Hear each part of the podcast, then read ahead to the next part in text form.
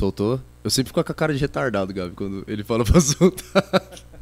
Servir na voz, rapaziada. Como é que vocês estão? Vocês estão bem? Hoje eu tô aqui com o Marcel.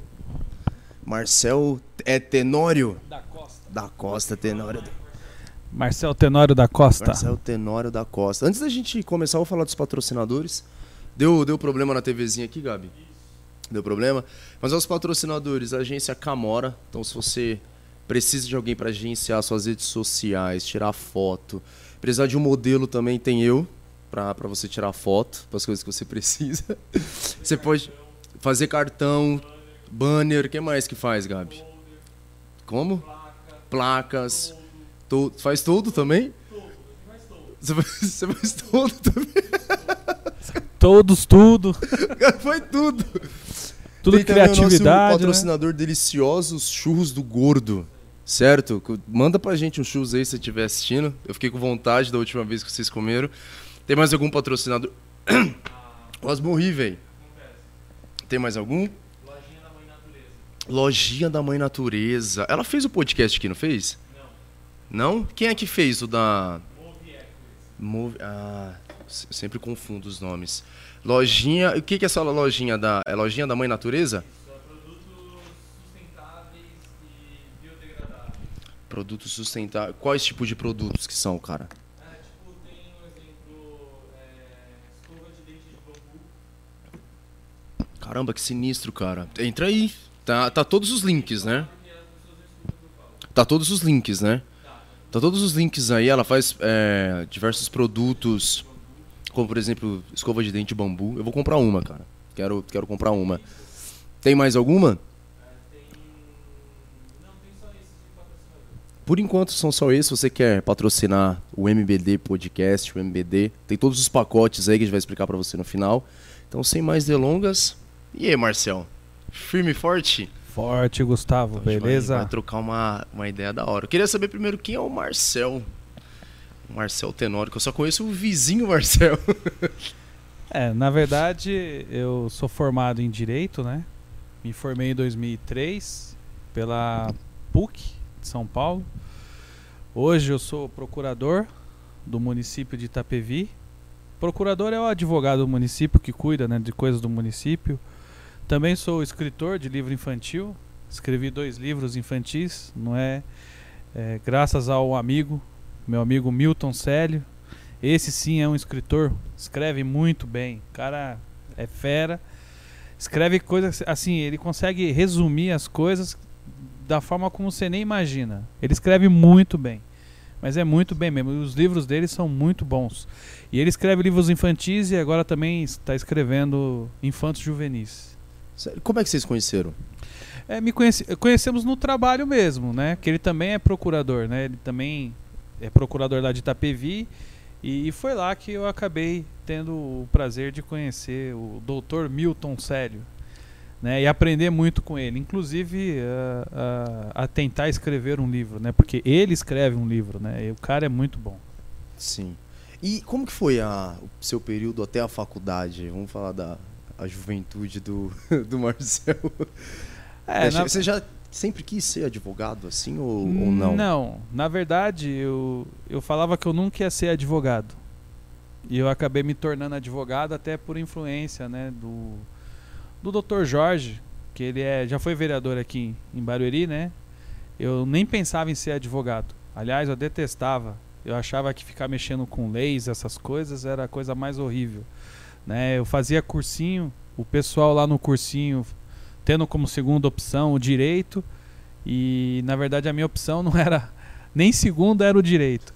Aí numa conversa que eu tava doente, acabei passando com o Dr. Jorge e, e ele, e ele é médico e também é formado em direito. Aí ele chegou e falou: Olha, Marcel, se tem uma coisa que eu posso te dar um conselho é faça direito. Ele falou: Se fosse uma pessoa que eu não conhecesse. Aí eu acabei, é, como eu estava com dúvidas em relação aos cursos, aí eu acabei fazendo direito e acabei gostando muito do curso, que é um curso é um curso que te abre muitos campos. E se a pessoa não tomar cuidado, é um curso que também é, faz limitar a sua visão. Porque como você passa a ser conhecedor de leis, entre aspas, né? Porque você não está conhecendo leis. O direito é muito maior do que só leis, né? Porque assim, se você tem o Estado, o Estado ele é um Estado de direito, então ele é amparado, ele é calcado tudo em direito. Então qualquer coisa que, que, que o poder público faça, ele tem que fazer com base no direito. Ele não pode fugir do direito. Um policial, ele age, mas ele age porque tem o direito respaldando e tornando ele policial. Ele só é policial porque tem todo uma, um regramento né, jurídico que permite ele ser policial e exercer aquela função. E, e- e o direito ele só existe porque existe nós que validamos esse direito. Por isso que a gente diz que no Estado democrático o poder vem do povo. Né? A gente elege os nossos representantes para que eles proponham as leis e os nossos representantes do legislativo, vereador, deputado estadual, deputado federal, senador, eles votam essas leis. Então, por isso que a gente acaba obedecendo essas leis, porque são eles, os nossos representantes, escolhidos por nós, que acaba votando as leis. Então, é, é, é, é a gente dando um pouco, em vez da gente usar as nossas próprias forças para resolver os problemas, a gente cede um pouco dessas nossas forças para o Estado e esse Estado ele é montado em cima do direito e o direito ele não é direito se não for o que amparado pela questão social.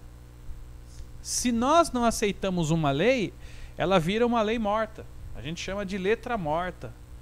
Por quê? Porque ela foi criada, muito embora ela foi criada para é, disciplinar um, para regrar uma conduta, porque o direito ele regra a conduta. Aí você fala assim, mas e a moral? Também não regra a conduta? Pois é, qual é a diferença da moral para o direito? O direito, ele é uma lei e tem uma sanção. A moral não tem sanção. A sanção ela até pode ser social, mas não existe um Estado que vai tutelar a moral em termos de ter uma sanção. Vou dar um exemplo. Se você tem uma namorada, você está numa praça pública e você dá um beijo nela, para alguns pode ser imoral, para outros pode ser normal. Então, enquanto essa conduta ela não for relevante do ponto de vista social, ou seja, enquanto a maioria não enxerga aquilo como uma relação é, imoral, degradante, que mereça é, ser tutelada pelo direito, ela não será. Então, se ocorrer uma tutela do direito nessa relação que não é aceita pela sociedade, é, ela vira letra morta. Por isso que as nossas leis elas teriam que ser bem votadas, bem planejadas, estudadas, e por isso que elas são é, estudadas e feitas pelos nossos representantes. Isso é a democracia. Nós temos 200 milhões de pessoas. Não dá para 200 milhões de pessoas criarem as leis. Então, como a sociedade precisa de um regramento em todos os setores, todos os setores que a gente é, que tem uma relevância social, pode ver, existe o direito tutelando aquela relação. Até mesmo quando você pega o trem. Quando você pega o trem, você está fazendo um contrato. Você contrata a empresa que está fazendo o seu transporte. Sabia disso? Não, não sabia não. É, então. Tudo tem uma relação jurídica quando ela se torna uma relação social relevante. Né? E se ela é uma relação social relevante que não está tutelada pela, pela, pela questão jurídica, ela o será. Por exemplo, uma lei, a Lei Maria da Penha. Né? Começava a ter muito espancamento de mulher, essas coisas, até que a Maria da Penha criou lá uma organização, né? criou um projeto de lei popular, ela pegou assinaturas né? para criar esse projeto de lei que chegou na Câmara, a Câmara aprovou e virou uma lei. Por quê? A questão ali se tornou o quê? Relevante do ponto de vista jurídico. Né? O divórcio. Antes não tinha divórcio. O divórcio é uma criação recente dentro do direito. Por quê? Porque era é, o, o direito civil que regra essas questões de família era um, di, um direito um, um pouco reacionário. Né? O nosso código, por exemplo, era de 1900 e lá vai bolinha. E ele foi feito um agora, reformado em 2002. Então a gente ainda está nessa vivência jurídica de criar novas relações jurídicas e, e que isso, se, que passa, isso passar a ser tutelado, né, para preservar o seu direito e o meu direito, né? Só que às vezes a gente não percebe, né? A gente está no dia a dia e não percebe. Exato. Tem muita coisa que a gente não percebe, né? Que há no direito. Você tem algum exemplo de lei morta que foi criada e morreu, o pessoal deixou de, de talvez seguir ela ou desrespeitou e simplesmente ela acabou? Olha, na verdade, assim, a lei não acaba, ela continua vigente, né? Ela só acaba quando você revoga, né? Tô falando agora num procedimento específico de direito, né? Certo. Mas, assim, uma lei que é letra morta, que não foi revogada, por exemplo, é a lei do, do shopping, né? Se você gastar no shopping um determinado valor, isso é uma lei paulista, lei do estado, do estado de São Paulo. Se você gastar um valor dentro do shopping, acho que é 60 reais, 70 reais, não sei como que tá, o seu estacionamento sai de, de forma gratuita. Só É que o nada. shopping Nossa. só que o shopping não divulga, ninguém divulga, então ela acaba virando o quê? Uma lei, uma letra morta, né? Mas Ninguém eu posso chegar lá e falar que tem essa lei aí, eles. Pode, eu Mas- só mas precisaria eu apanhar, checar. né? Então, mas eu precisaria checar se ainda tá vigente. Vai, vai que falar, é não o foi Marcel, revogado. Marcel É, é, não. Não, tem que pegar a lei primeiro, vamos ver se ela tá vigente, mas eu lembro de ter visto essa lei, uma lei estadual, né, do estado de São Paulo. Eu acho que se você gastasse 60 ou 70 reais, tinha lá um valor, o seu estacionamento sa- sairia de graça. Né? Então aí um alerta aí, vamos pesquisar essa lei aí, se for caso, se, se, te- se interessar o pessoal, a gente pesquisa e coloca aí Nossa, disponível. verdade. Aí, vamos. Você tá vendo aí? O ga- Dia, foi dia 23 de novembro de 2009. É, discute sobre taxa de estado do valor. O Gabi já se interessou também. É, né? já tá pesquisando, né? Juntar todas as notas do É, pecado, todo mundo come. é, você foi aí, ó. lá, gastou um valor, vai lá no, no, no ticket e fala, ó, quero que você valide aqui o meu estacionamento. E ninguém usa. Se não usa, ela se torna uma letra morta, né? O único problema dessa lei é que ela não traz uma sanção. O que, que é uma. Eu ia te perguntar o que, que é uma sanção. O que, que é uma sanção? Sanção é uma punição. Se você não cumprir aquela conduta, você vai ter sob pena de alguma coisa. Por exemplo, sob pena de multa. É, se for no direito penal, geralmente há uma restrição na liberdade da pessoa. Né? Então, se você comete um crime, você vai responder com a sua liberdade, geralmente, mas não só com a sua liberdade. Depende do crime que você comete, você também responde com multa, né, com trabalhos sociais, né? Então, mas tudo depende da gravidade do crime. Geralmente, na, na, área, na área penal, você responde com a sua liberdade. Né? Então, você comete um homicídio, você vai ser preso. O que, que é o preso? É restringir sua liberdade. Né?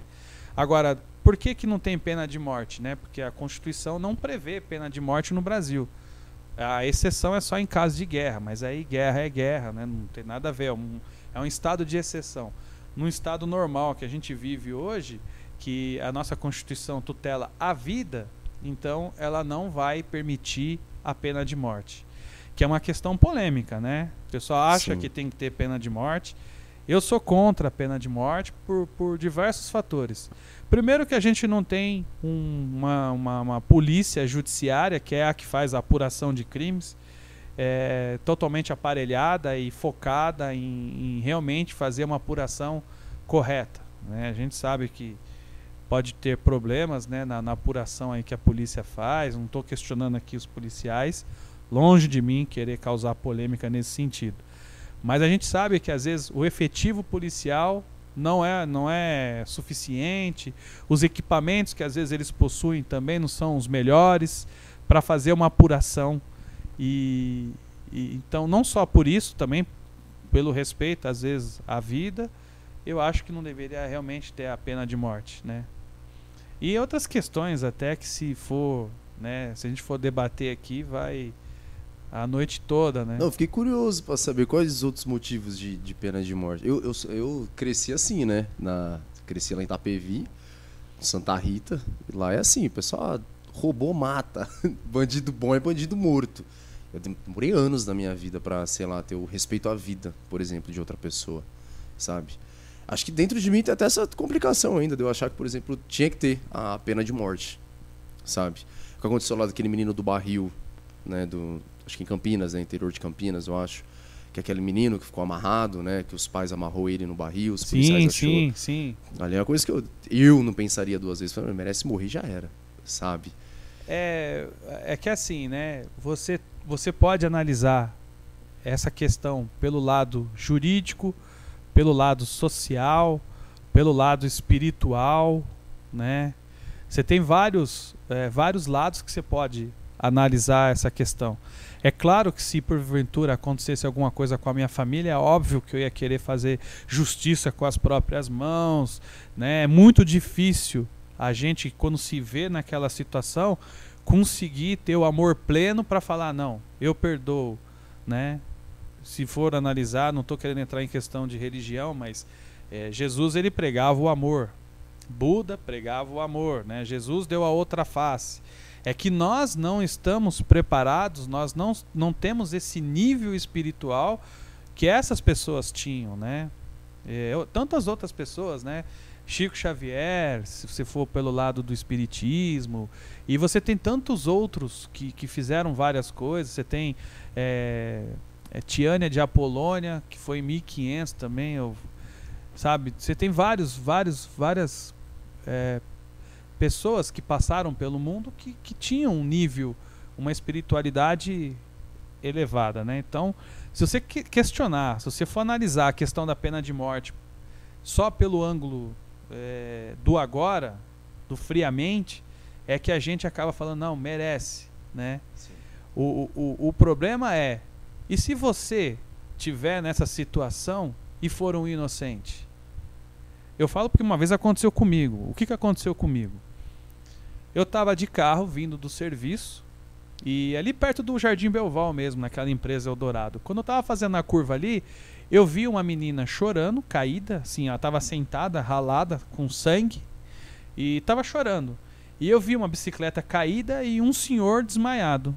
Eu parei o carro, né? Quando eu vi aquela situação, eu fui o primeiro a parar. Eu fui o primeiro a ver aquela situação. Fui até a portaria lá da empresa, falei: "Meu, chama os guardas, polícia, chama aí o pessoal porque, né, aconteceu um acidente".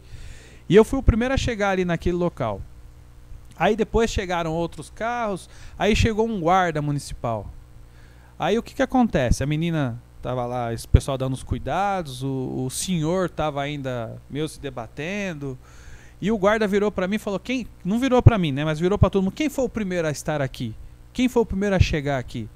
E já olhando com cara de, sabe? Eu falei: "Fui eu".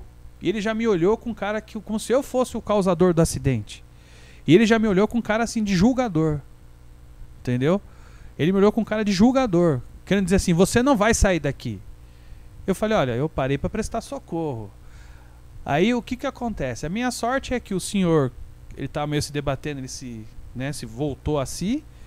E aí ele falou assim, ele falou: "Olha, quem me derrubou foi um gol branco". Aí ele olhou para mim assim: "Não, não foi ele". E a minha sorte é que o meu carro era um Golf azul. E se fosse um Gol branco?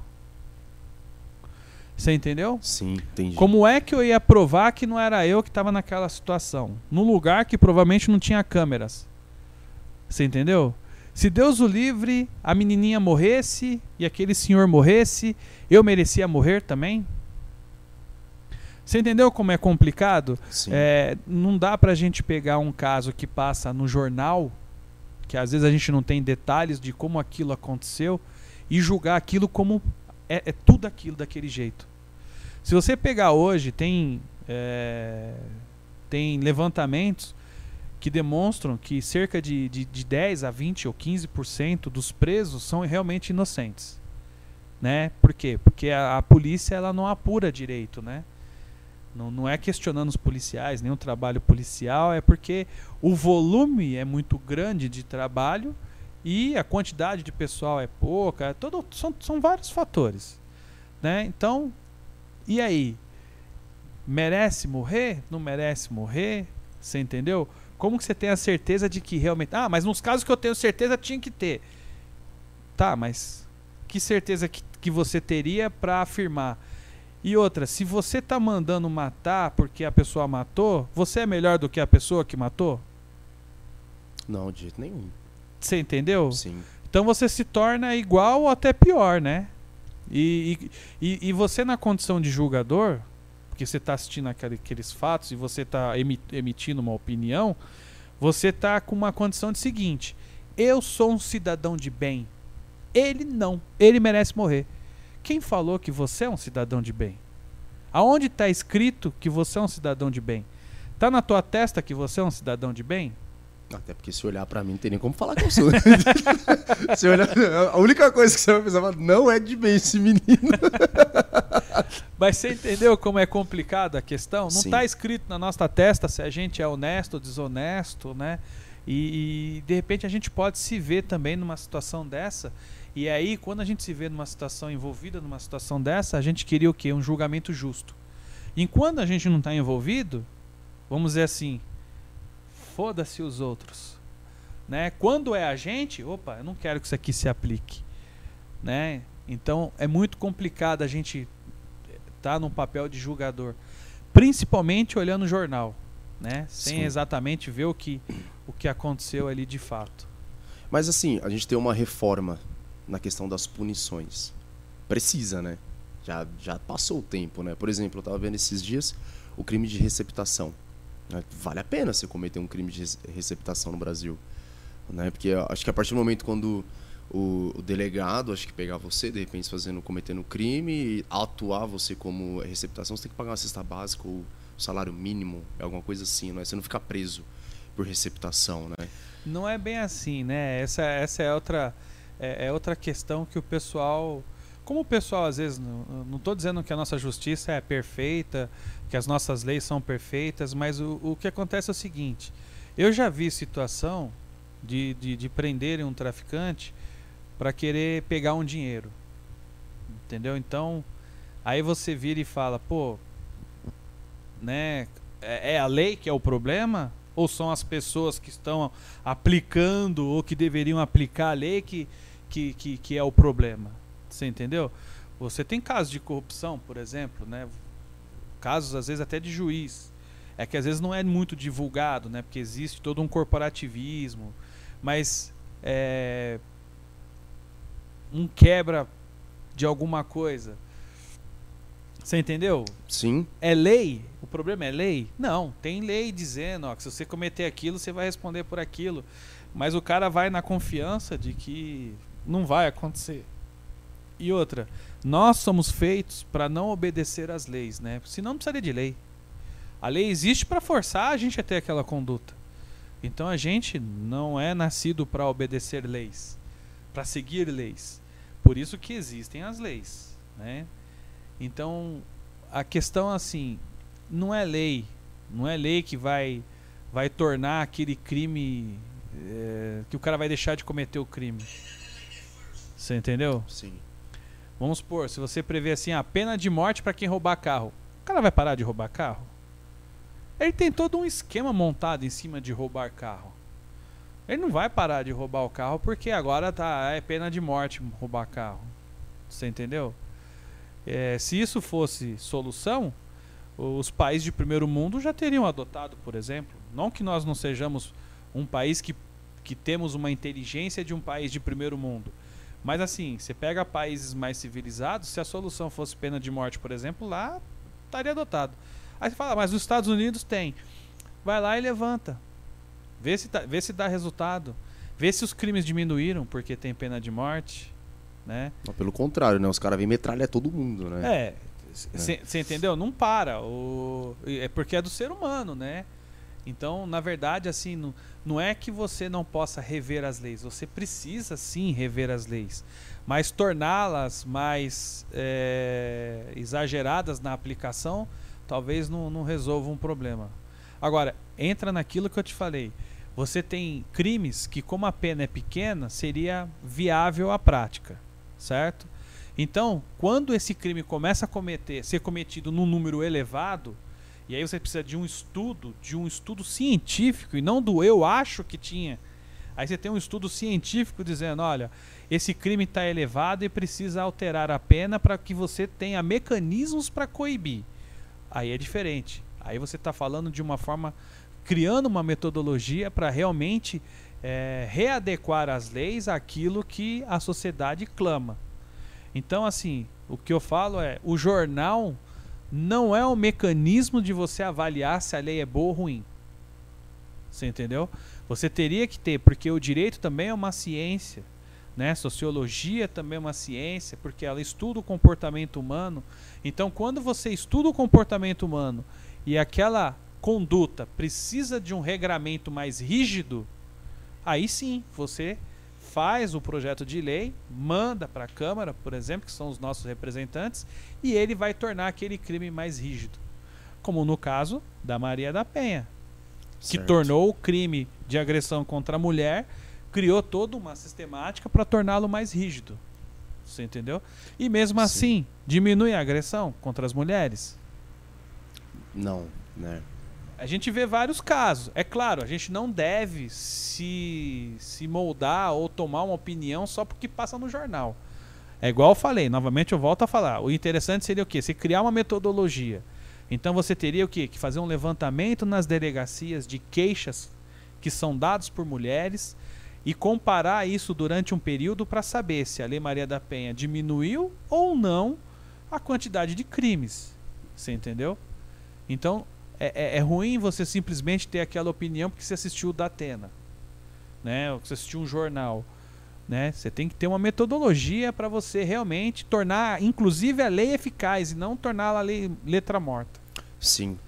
Você como advogado, assim, sem antes da gente entrar na questão de um de procurador, né? Sendo advogado. O que, que a gente precisava, assim, no Brasil para resolver esses problemas que vivem em pauta? Por exemplo, pô, é, é o roubo, é a segurança da gente não ter na rua, é a, a- o medo da gente sair e morrer, né? E o, trabalha, o trabalhador tradicional, né? O medo de a sua casa ser invadida a qualquer momento, né? Por, por, por ladrões, é, noias, né? Que a gente vai falar na quebrada é noia, né? De vir. Que tipo, é, o que, que é, Marcel? É, é lei, é um estudo sobre a pessoa, é, é a base que é a educação. Porque assim, eu sempre vejo a galera batendo, batendo, batendo, batendo em pautas e ninguém nunca resolve, sabe? É sempre a mesma discussão, sempre a mesma, discussão. Entra ano, sai ano de vereador, entra ano, sai ano de deputado federal, estadual e senador, é mesma pauta e nunca resolve, sabe? A gente vê diversas coisas resolvendo assim, pô. Há anos atrás a gente não tinha hospital especializado em câncer. Hoje a gente vê hospital especializado em câncer, consegue atender muitas, muitas pessoas, principalmente as mulheres, né? Tem muito centro de é, especializado em câncer de mama. Mas sempre essa mesma discussão, sabe essas pautas que a gente tá cansado de ouvir, tanto os esquerdinha quanto os direita, todo mundo discutindo a mesma coisa. Eu falo, meu, e aí? Sabe? Como que a gente resolveria isso? Tem alguma coisa aí do não só a opinião do Marcel, ou tipo dos amigos assim, ou de direito, ou de estudos que existem que ninguém leva em consideração? É que assim, né? Na verdade, é igual você falou, a questão ela não é simples. Né? Não é uma questão que você tenha um, um caminho único que você consiga resolver todos os problemas, né? Porque é igual você mesmo acabou elencando alguns dos problemas. Educação, né? O, o, o poder público voltado para tentar realmente uma melhoria da- das condições sociais, né? Isso tudo são fatores que, que com certeza eh, mudariam o comportamento da- das pessoas. Só que assim, a gente tem aquela sede de resolver tudo a curto prazo. E as coisas não se resolvem a curto prazo, ao meu ver. Você às vezes acaba perdendo até gerações para resolver problemas. Você entendeu? Eu acredito assim, se você pegar um país que seja um pouco mais civilizado que o nosso, eu tenho uma amiga que mora em Portugal, por exemplo. Ela fala que em Portugal ela anda tranquila, ela deixa o carro na rua, sabe? Ela fala que lá ela tem uma condição de vida nesse sentido de, de segurança que ela não teria aqui. Mas e se pegar, se pegarmos Portugal há 200 anos atrás, será que eles eram assim? Será que há 200 anos atrás eles não estariam no nível que está hoje o Brasil? O que, que eu estou querendo te dizer? Será que o Brasil daqui a 200 anos não conseguiria chegar no nível de segurança né, que, que atendesse essas nossas necessidades? Né? Será que hoje, porque assim, é, é- é, é fácil rotular, né? então é fácil rotular. Olha, tem violência porque não tem educação. Né? Tem isso porque não tem aquilo. E é fácil você rotular, né? Ah, a periferia é onde vem a violência, entendeu? Então, se acaba criando rótulos que não resolvem, na minha opinião. Aí é uma opinião, não é calcado em estudos, Sim. né? Mas é calcado at- até no que a gente acaba sentindo na pele. É claro que se você tiver toda uma reestruturação, um planejamento dentro do próprio poder público e da própria conscientização da população, é, a longo prazo a tendência seria a coisa melhorar. Porque se você melhora o nível de vida das pessoas, é, teoricamente você diminuiria a, a questão da violência. Aí você tem estudos de IDH dos países ligados à violência, você entendeu? Então, assim, se nós tivéssemos índices melhores, ou seja, se, se, se houvesse. É, porque também tem que ter o interesse da população. A gente acha que tudo tem que vir do poder público. Não. Tem que começar a vir da gente. Porque se a gente não cobrar o vereador que ele faça uma lei legal, se a gente não cobrar aquele deputado que a gente votou, se a gente não cobrar o, o governador, o prefeito, ele vai fazer o que ele acha que é o certo, ou que ele acha que vai vir da cabeça dele. Então, enquanto a gente também não tiver uma organização para fazer as cobranças como elas deveriam ser, a gente vai ficar nessa reclamação e querendo viver numa redoma. Eu quero a minha segurança. Né? Eu já ouvi uma conversa de que para resolver esse problema deveria ter uma, um, um, um, ponto policial em cada esquina. Aí eu vi essa pessoa falando, eu fiquei pensando, ele está ele tá falando assim porque ele quer ter um policial na esquina onde ele mora, que é uma região de alto padrão. Você entendeu? Então ele está querendo dizer o quê? Que toda a violência vem da periferia? Será que vem da, da periferia? Né? Será que não existem aí, às vezes, empresários que também conseguiram fazer fortunas em cima de, de, de crimes, né? de ilícitos? É, são informações que a gente não tem. Né? Então é fácil a gente ficar rotulando, né? tentando achar a fórmula mágica. Eu acho que a fórmula, se é que existe uma fórmula, é o planejamento, é tentar melhorar esses índices sociais, né? Porque a gente vive numa sociedade capitalista porque nós somos capitalistas. É, um exemplo que eu te dou é o seguinte: por que, que tem o roubo? Porque isso aqui tem um valor. Você, se você olhar, você pegou, por exemplo, esse pastelzinho. Pastelzinho tem valor para você? Na fome tem. Na fome. Na fome. É, mas tem um valor pastelzinho? Você vai roubar um pastelzinho? Não. Não. Só do meu irmão, porque ele me É. irrita. Mas aí é normal, né? Tem, né? Do irmão, do irmão tem que. né? Tem que roubar Tem do que irmão. roubar, senão não tem graça. Pra que que tem irmão? Se você não vê o seu irmão chorar, tem graça? Não tem, cara. Eu tenho que ver todo dia. Não é? Tem que ver chorando todo Tem dia. que ver ele falando, papai, não é? Aí que. Você escuta o dia inteiro. Ó o tato, papai. É. Então, assim, né? A questão ela é mais ampla, né? É você tentar, por exemplo, óbvio que se você eh, começa a investir numa educação mesmo para tentar preparar o jovem, é óbvio que você vai criar mais oportunidades, é óbvio que eh, você vai deixar a pessoa com a cabeça eh, menos no ócio, né? Pensando em alguma coisa e, e assim, não adianta você se formar e você não ter oportunidade também. Porque a Exato. oportunidade tem que vir. Senão você se revolta, né?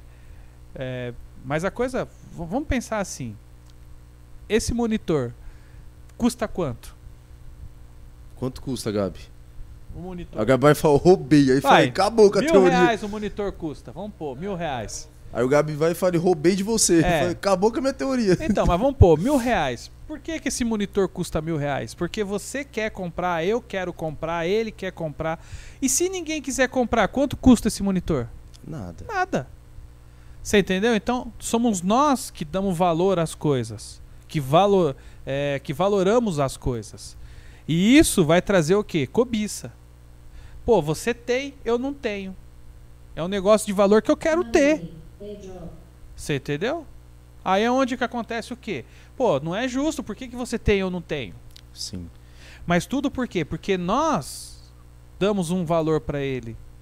E se eu roubar, eu vou, vou conseguir o quê? Vender. Porque ele tem valor.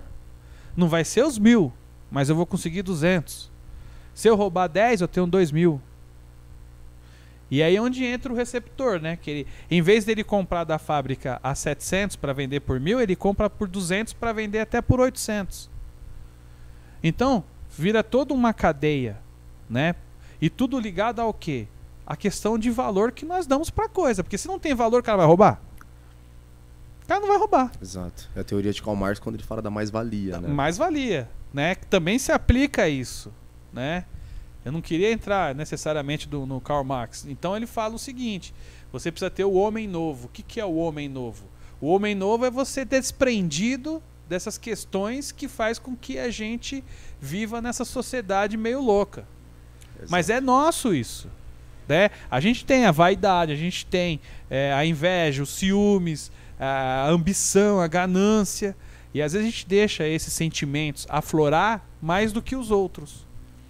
A gente esquece do amor né, que a gente deveria ter ao próximo, né, de ajudar, de poder, para ter o quê? O amor próprio, o meu umbigo, o que é bom para mim. Então hoje o nosso, o nosso ego, o meu eu é maior do que o eu de qualquer um. Né? Não estou dizendo que eu tenho que anular o meu eu, né? Mas eu não posso só colocar na frente o meu eu.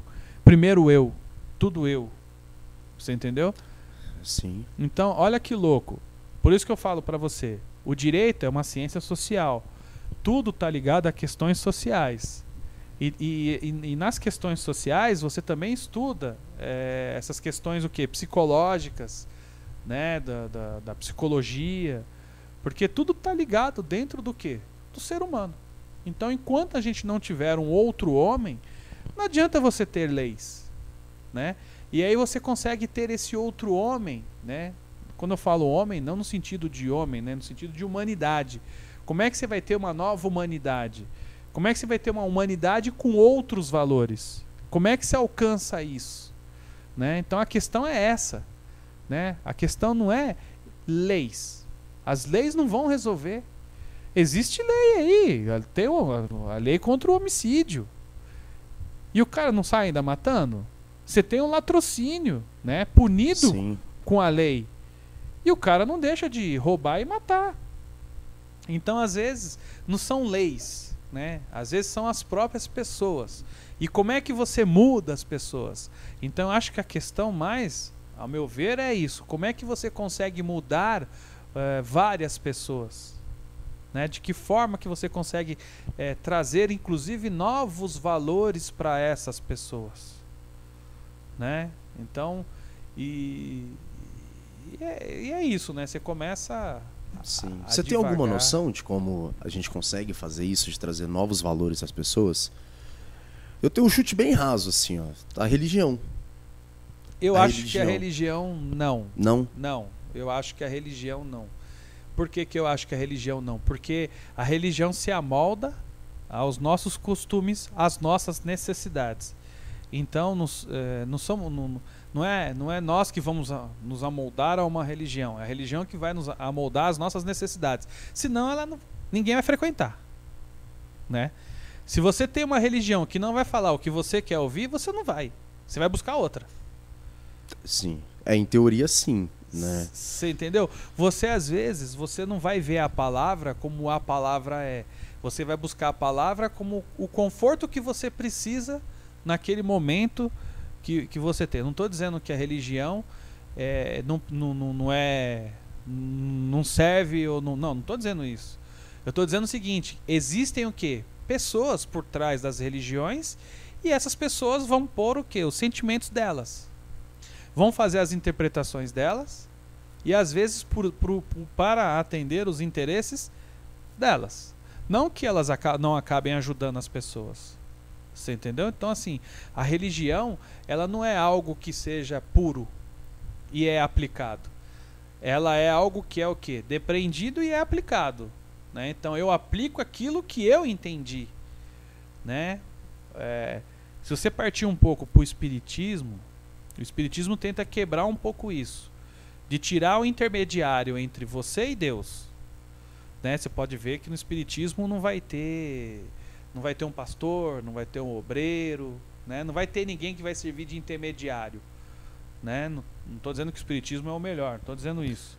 Sim. Porque hoje em dia também eles tornam o espiritismo uma religião. E como religião você acaba é, criando muitas crenças e às vezes deixando realmente de enxergar aquilo que, que deveria, que poderia ser en- enxergado. Né? Nós somos seres religiosos. Se a religião fosse o problema, nós não seríamos o que somos hoje. Nós sempre fomos. A origem né, do homem sempre está atrelado a uma crença, uma religião. É inerente. Somos, é, é nosso. E, e, e o que, que acontece isso? Por que, que nós somos assim? Porque nós somos seres é, espiritualizados. Nós somos espíritos. E nós temos um sentimento, mesmo aquele que é ateu, ele acaba tendo um sentimento que ele fala: Meu, o que, que é isso? O que aconteceu comigo? Você entendeu? Então, Sim. isso é algo que muitos vão dizer que é sobrenatural. Eu digo que é natural. Por que, que é natural? Porque nós somos espíritos, né? Dentro de um corpo. Então, assim, você acaba, tá vendo? A gente começou com direito, já vai pra religião, já vai pra espiritualidade, né? Sim, mas sabe uma coisa que eu, eu vivo falando, não só aqui no estúdio, mas com meus amigos? É, você acompanhou um período lá, quando eu mudei pra lá, né? Que, pra quem não sabe, tá assistindo, nós somos vizinhos, né? E você acompanhou um período que ia uma galera e hoje é uma galera totalmente nova que vai. Quando eu comecei a falar realmente o que era o cristianismo, sabe, o cristianismo puro, que os puritanos defendem, os apóstolos defenderam, o porquê que Jesus ele veio, né, que tem um tem um motivo muito específico ali que os pastores não gostam de falar hoje em dia, né, o porquê que Jesus ele veio. E quando eu comecei a falar a verdade para eles, mudou todo mundo, porque eles é justamente o que você disse, eles não queriam ouvir aquilo. Eles queriam ouvir as palavras de conforto deles.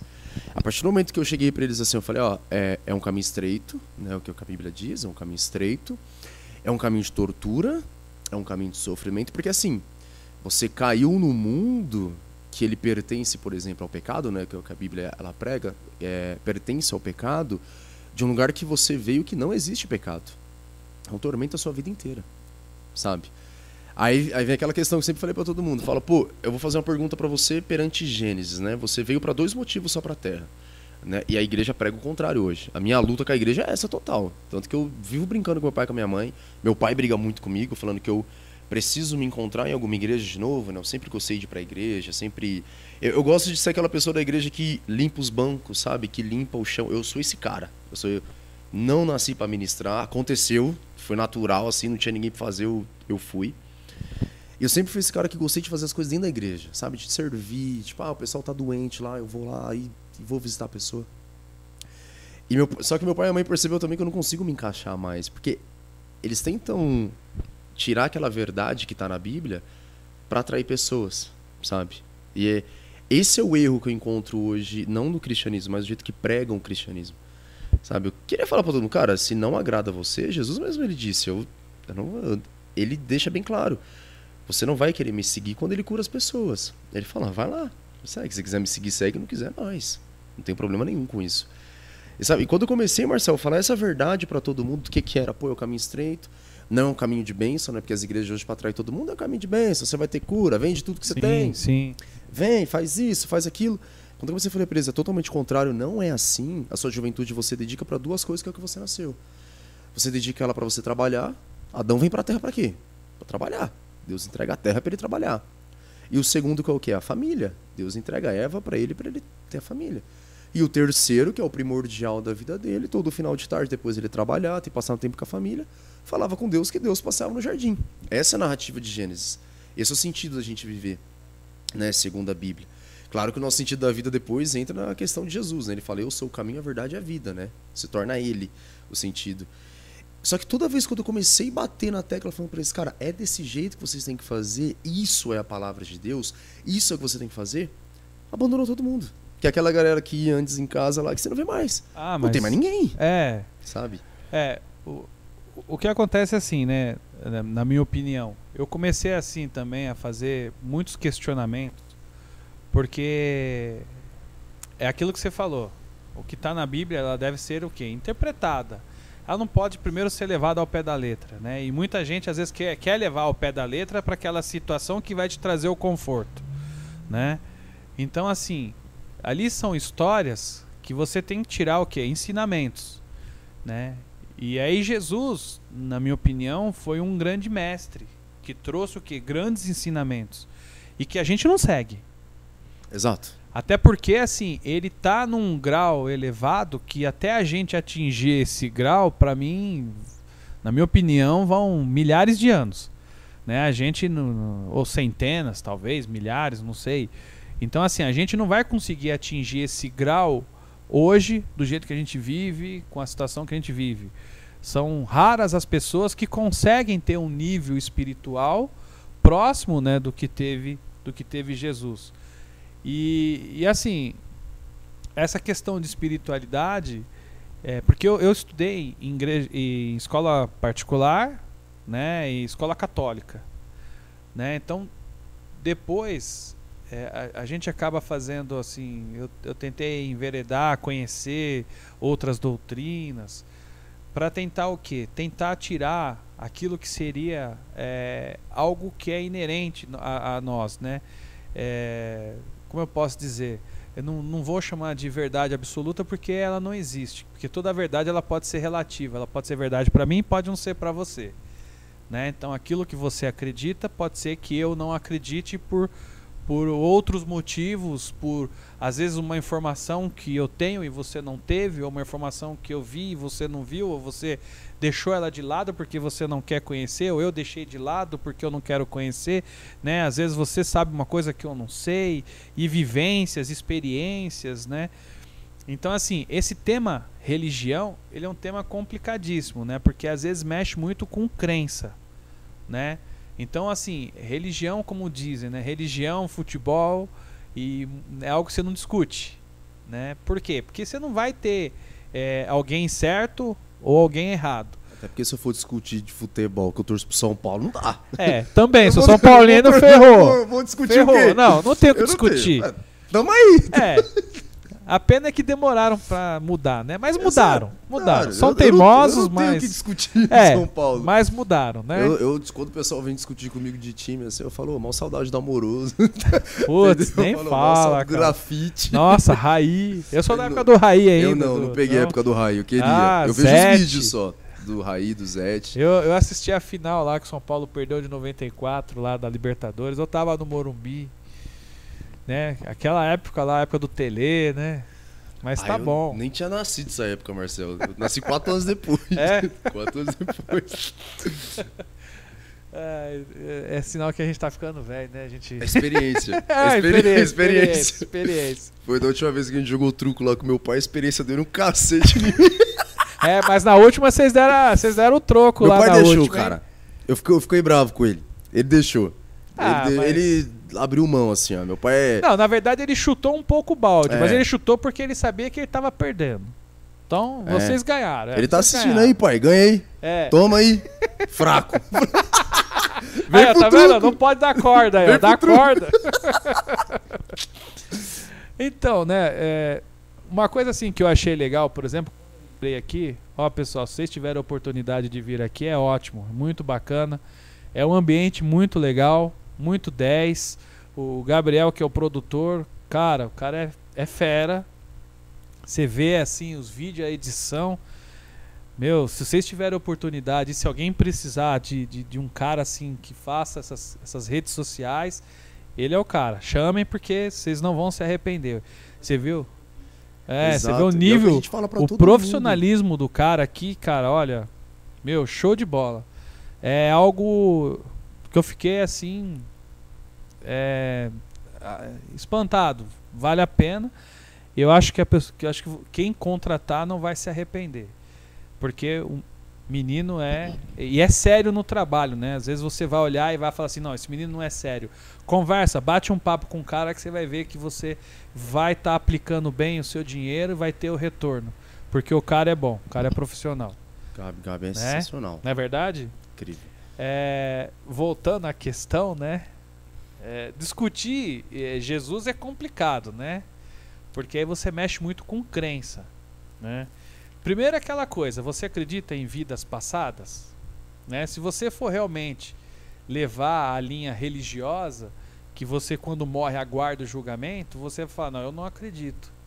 Né? Então já começa a virar crença, né? Porque de certa forma a gente não vai ter aquela, aquela aquele estudo científico para poder chegar a ter essa resposta. Se é realmente a gente morre e fica esperando ou se a gente realmente tem outras vidas para poder continuar nesse processo de evolução.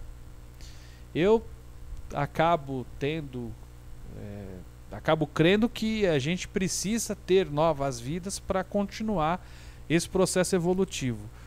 Por que que eu come... eu- um- Óbvio que se alguém vê esse questionamento vai ter várias respostas. Mas uma resposta que eu falei assim: se Deus é justo, se Deus é tão bom, por que que uma criança com um dia morre e eu com, sei lá, tenho 43 anos, se eu morrer hoje, né, é, é justo aquela criança ter o mesmo julgamento que eu com 43 anos vou ter, né? Então assim, você acaba tendo uns questionamentos que você fala, meu, não pode ser só uma vida, né? Eu preciso ter mais vidas até para realmente eu ser julgado, né? Para que é, o, o próprio julgador, se é que existe um julgador, para mim é um colegiado, né? Não é um só, né? O time é do Lakers inteiro. é, porque assim, se a gente começar a devagar mesmo, a devagar, a gente vai começar a falar assim, olha, nós somos um planeta no sistema solar. Um planeta que tem vida conhecida, vida biológica, né? Porque você pode é, porque pode existir outros tipos de vida que, como a gente não tem uma prova científica, a gente não crê. Né? Então a gente é um planeta no sistema solar. Nós estamos na Via Láctea, que, é, que existe mais de 200 bilhões de sóis, né? São sol, sol igual o nosso. Então assim, se existe mais de 200 bilhões de sol, vamos falar no singular para não ficar, né? É, o nosso sol tem 10 planetas. Se tem 200 bilhões, se multiplicar por 10, quantos planetas não existem só na Via Láctea? E nós temos bilhões e bilhões de galáxias no universo. Isso é científico, é catalogado. O homem hoje consegue enxergar 14 bilhões de anos. Tanto que eles dizem que o tamanho do universo é isso. Se a gente pegar da Terra 14 bilhões de anos para cima, para baixo, que é o que a gente consegue enxergar. Né? O Hubble, que é o telescópio Hubble, ele deu essa visão de 14 bilhões de anos. Só que o Hubble ele é limitado. Quem falou que só temos 14 bilhões de anos? É, não é porque a gente só enxerga 14 bilhões que o, o universo tem só 14 bilhões. Mas como é o que a gente enxerga, então pra gente o universo tem só 14 bilhões de anos. Então assim, se a gente tem uma galáxia com mais de 200 bilhões de sóis e se multiplicarmos por 10, quantos bilhões de planetas vão existir? E, e no universo existem bilhões de galáxias, por que, que só vai ter vida na Terra? Sim. Né? Por que, que nós somos o, o, o top da galáxia, a última bolacha do pacote, e só aqui vai ter vida? E só vamos ter uma. Além de só aqui ter vida, é só uma. Então, assim, ah, você viveu 10 anos, azar. Ô, o cara Se viveu lascou. 70, pô! Entendeu? Então, é essas questões que, que, que, assim, que eu acabei é, criando na, na, na cabeça para poder realmente tentar, é, não é buscar uma verdade, mas tentar ampliar o conhecimento. Porque quanto mais você estuda, mais você descobre que você não sabe nada. Não, isso é fato. Entendeu? Então, assim, aquele que acha que sabe tudo, não deixa de ser um arrogante porque não quer enxergar que pode, que ele poderia, inclusive, saber mais. E ele se acha o senhor da, da, da verdade, da palavra, né? E você fica ali, você entendeu? Então, ele mesmo acaba se prendendo naquele mundo. Às vezes ele mesmo poderia expandir, né? Trazer, inclusive, mais informações pra gente, porque a gente vive de informações. Né? Você pega a internet, é um bombardeio de informação. Um- uma outra pergunta simples. Cara, meu, eu estudei, eu fiz, eu fiz o ITB, eu fiz processamento de dados, eu sou programador. Me formei em 95. Cara, em 95 não tinha internet, assim, tinha internet, mas não como é hoje. Você programava em COBOL? COBOL, aprendi COBOL, COBOL. DBase, COBOL, Clipper, Nossa, Deus o livre, COBOL. Eu, COBOL. Me Ainda hoje, né? Banco COBOL, usa. falei, meu, É. Banco que usa faz? COBOL, é, banco usa COBOL. Então, assim, cara, para carregar uma foto até 2000, levava quase o dia inteiro. Você tinha que ter um puta de um equipamento. A, a internet era discada. Entendeu? Então, por que que hoje nós temos a internet que nós temos? E por que que só hoje? Por que que ela não veio há 100 anos atrás? Ou por que que ela não viria há 100 anos daqui, né, para frente? Por que, que ela veio hoje? E olha que gozado, né? Se você for parar para pensar, o mundo em 1900 era um bilhão e meio de pessoas. Hoje, 100 anos depois, nós temos 7 bilhões. Da onde que vem esses 5 bilhões e meio de pessoas? Fora as- que nasceram e morreram, né? Mas assim, essa diferença, vamos pegar uma conta crua e grossa, né? Pô, era um bilhão, agora são na época dos tempos do Império Romano, era no máximo 200 milhões de pessoas no mundo. Hoje nós temos 7 bilhões. E por que que só hoje a gente atingiu esse nível de ter 7 bilhões? Tanto que você tem aí filósofos que falavam que a gente não ia dar conta de comida, porque ia vir muita gente, né? Então, e aconteceu justamente o contrário, né? A gente conseguiu com a tecnologia. Aí, eu- aí ca- cabe aquela pergunta: e por que que só veio a tecnologia agora e com a tecnologia foi que a população expandiu? Né? Tanto que, é igual você estava falando, você tem o Hospital do Câncer hoje. E a gente continua evoluindo, né? Porque antigamente, se você pegar nos anos 80, você precisava de um médico, você pegava uma fila, ficava 3 horas, 4 horas para ser atendido, nem era atendido. Hoje, bom ou ruim, se você for no hospital, um médico vai te atender. Você pode ficar lá uma hora, duas horas, mas vai te atender. Você vai ter um atendimento. Pode não ser dos melhores, mas a tendência não é melhorar isso? Não é no futuro ter algo melhor? Né? Então tudo não tem que ter um começo. Né? Ele começa ruim do nada e às vezes começa a formar e começa. E a tendência não é a gente ter uma melhora?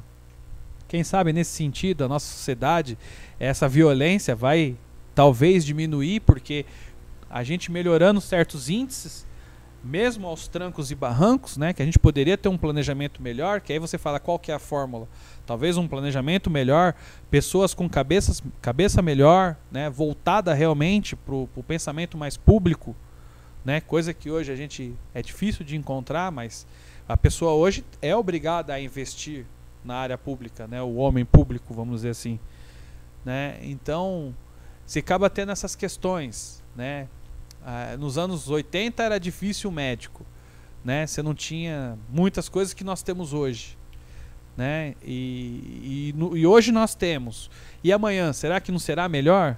Porque a gente sempre tenta enxergar sempre pelo lado negativo, né? Ah, tudo tá ruim, que tudo tá não sei o quê. Mas e como era antes? Será que antes era melhor do que era hoje?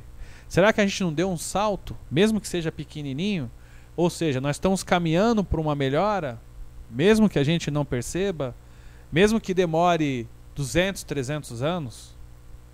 Você entendeu? Então, essa questão né, de religião ligada a essa questão da sociologia, sociológica, por isso que eu acho que a gente teria que ampliar um pouco. Nem tanto né, ao pai, nem tanto a mãe, né, como dizem, nem 8, nem 80, né? Então, a religião, na minha opinião, ela tinha que libertar e não aprisionar. E, e às vezes por questões de poder, ela aprisiona. Ela cria os dogmas e você não consegue se libertar desses dogmas. E quando você vai interpretar às vezes uma história dentro daquele contexto, né? Uma história bíblica, por exemplo, não dá para você pegar um caso, né, que, que ocorreu lá atrás e querer aplicar hoje é, de forma o quê?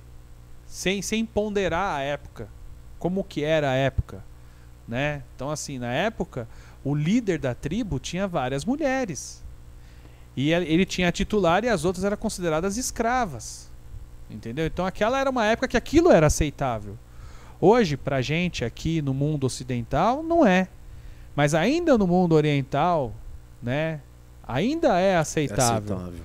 Você entendeu? Então tudo é questão o quê? De cultura, né? De conhecimento, de tentar enxergar aquilo que hoje a gente não consegue enxergar.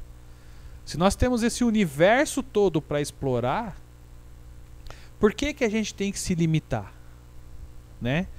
Eu não estou dizendo que a religião é uma limitação, mas ela deveria servir para trampolim, né? Para a gente transpor degraus, né? Não, não se limitar, fechar, né?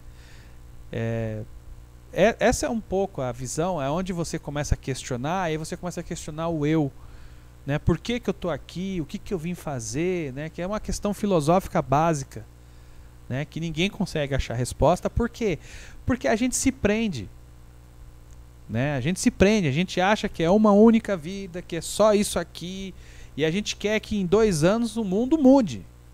E mude na nossa visão, no que a gente acha que é certo, nem no que realmente seria o certo. Então, é uma, uma, uma, uma discussão complexa. Dependendo da forma como a gente discutir, o pessoal vai ter sono, vai dormir, né? Não, exatamente. Dependendo do jeito que você for falar, os caras, misericórdia. É. Eles falam, meu, que viagem, né? O negócio tá, não. Mas assim, é, é, é algo para abrir a visão. Né? Não é algo para fechar a visão. É, a gente mal chegou na Lua. E a gente acha que a gente já sabe de tudo. Exato. E pra gente chegar na Lua? A gente usou o quê? Um foguete. Quer dizer, a gente não sabe nem, nem, nem, nem nos transportar pelo universo. E a gente a gente se acha a última pacote, né? A última bolachinha do, do, do universo. Eu tô no time do Elon Musk, assim. que ele fala, eu apoio ele. que o Alan fala, "Opa, tô com você, eu tô no seu time. Via das dúvidas, É, né? por via, né? Via das dúvidas. Marcel, e o, sua trajetória, por exemplo? Começou na Facu Direito, depois conversou com o professor Dr. Jorge, né? Que você disse. Na, na verdade, é assim, né? Eu, eu, eu, eu fiz né, o colegial no ITB, fiz processamento de dados. Aí depois eu tive que fazer cursinho para recuperar essa base de ensino médio que eu não tive. É, pensei em prestar para várias coisas. Eu cheguei Quais a seus prestar. objetivos? É, então, nenhum. Meu objetivo era, era buscar uma formação, não sei aonde, não sei. Tanto que assim, ó, eu prestei economia quando me formei, né? Eh, Passei, fiz fiz alguns meses lá no Mackenzie, larguei. Opa. Depois dessa viagem pela galáxia da sede, cara. Você acha que é fácil?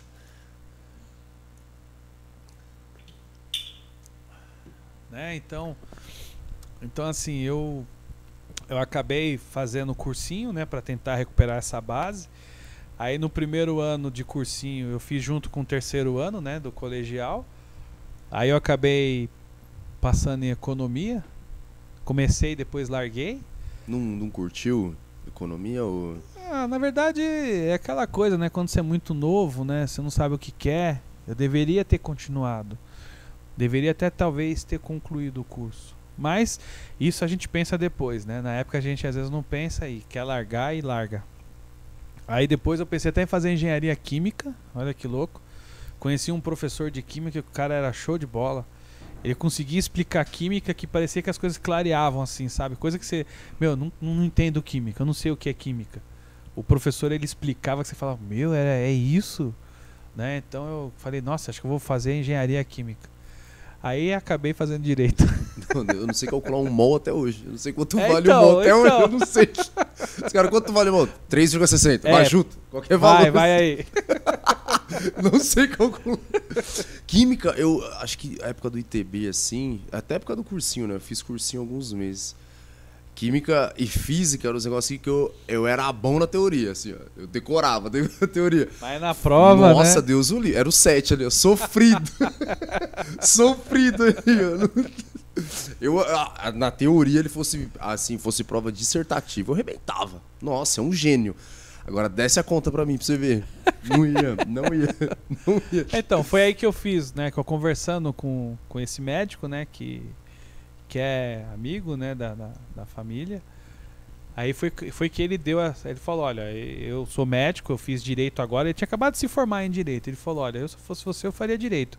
Aí ele falou pra mim assim ainda: falou, Se você quiser fazer qualquer outro curso depois, faça. Mas primeiro faça direito. Porque ele vai te dar uma visão ampla, né? da- da- das questões que, que envolve sociedade, que, que a gente acha que é algo que, que é natural, mas que por trás sempre tem uma relação jurídica, vamos dizer assim, né? É igual eu tô falando, você pega um ônibus, você está assinando um contrato e você não está sabendo. É, eu não sei, eu não sabia. É um contrato e é jurídico, é uma relação jurídica, né? Então, praticamente tudo que a gente faz assim ligado a alguma questão que, que envolva é, a- a- alguma parte, né, duas pessoas ou mais, geralmente tem o direito tutelando alguma relação ali. Igual a gente está aqui, né?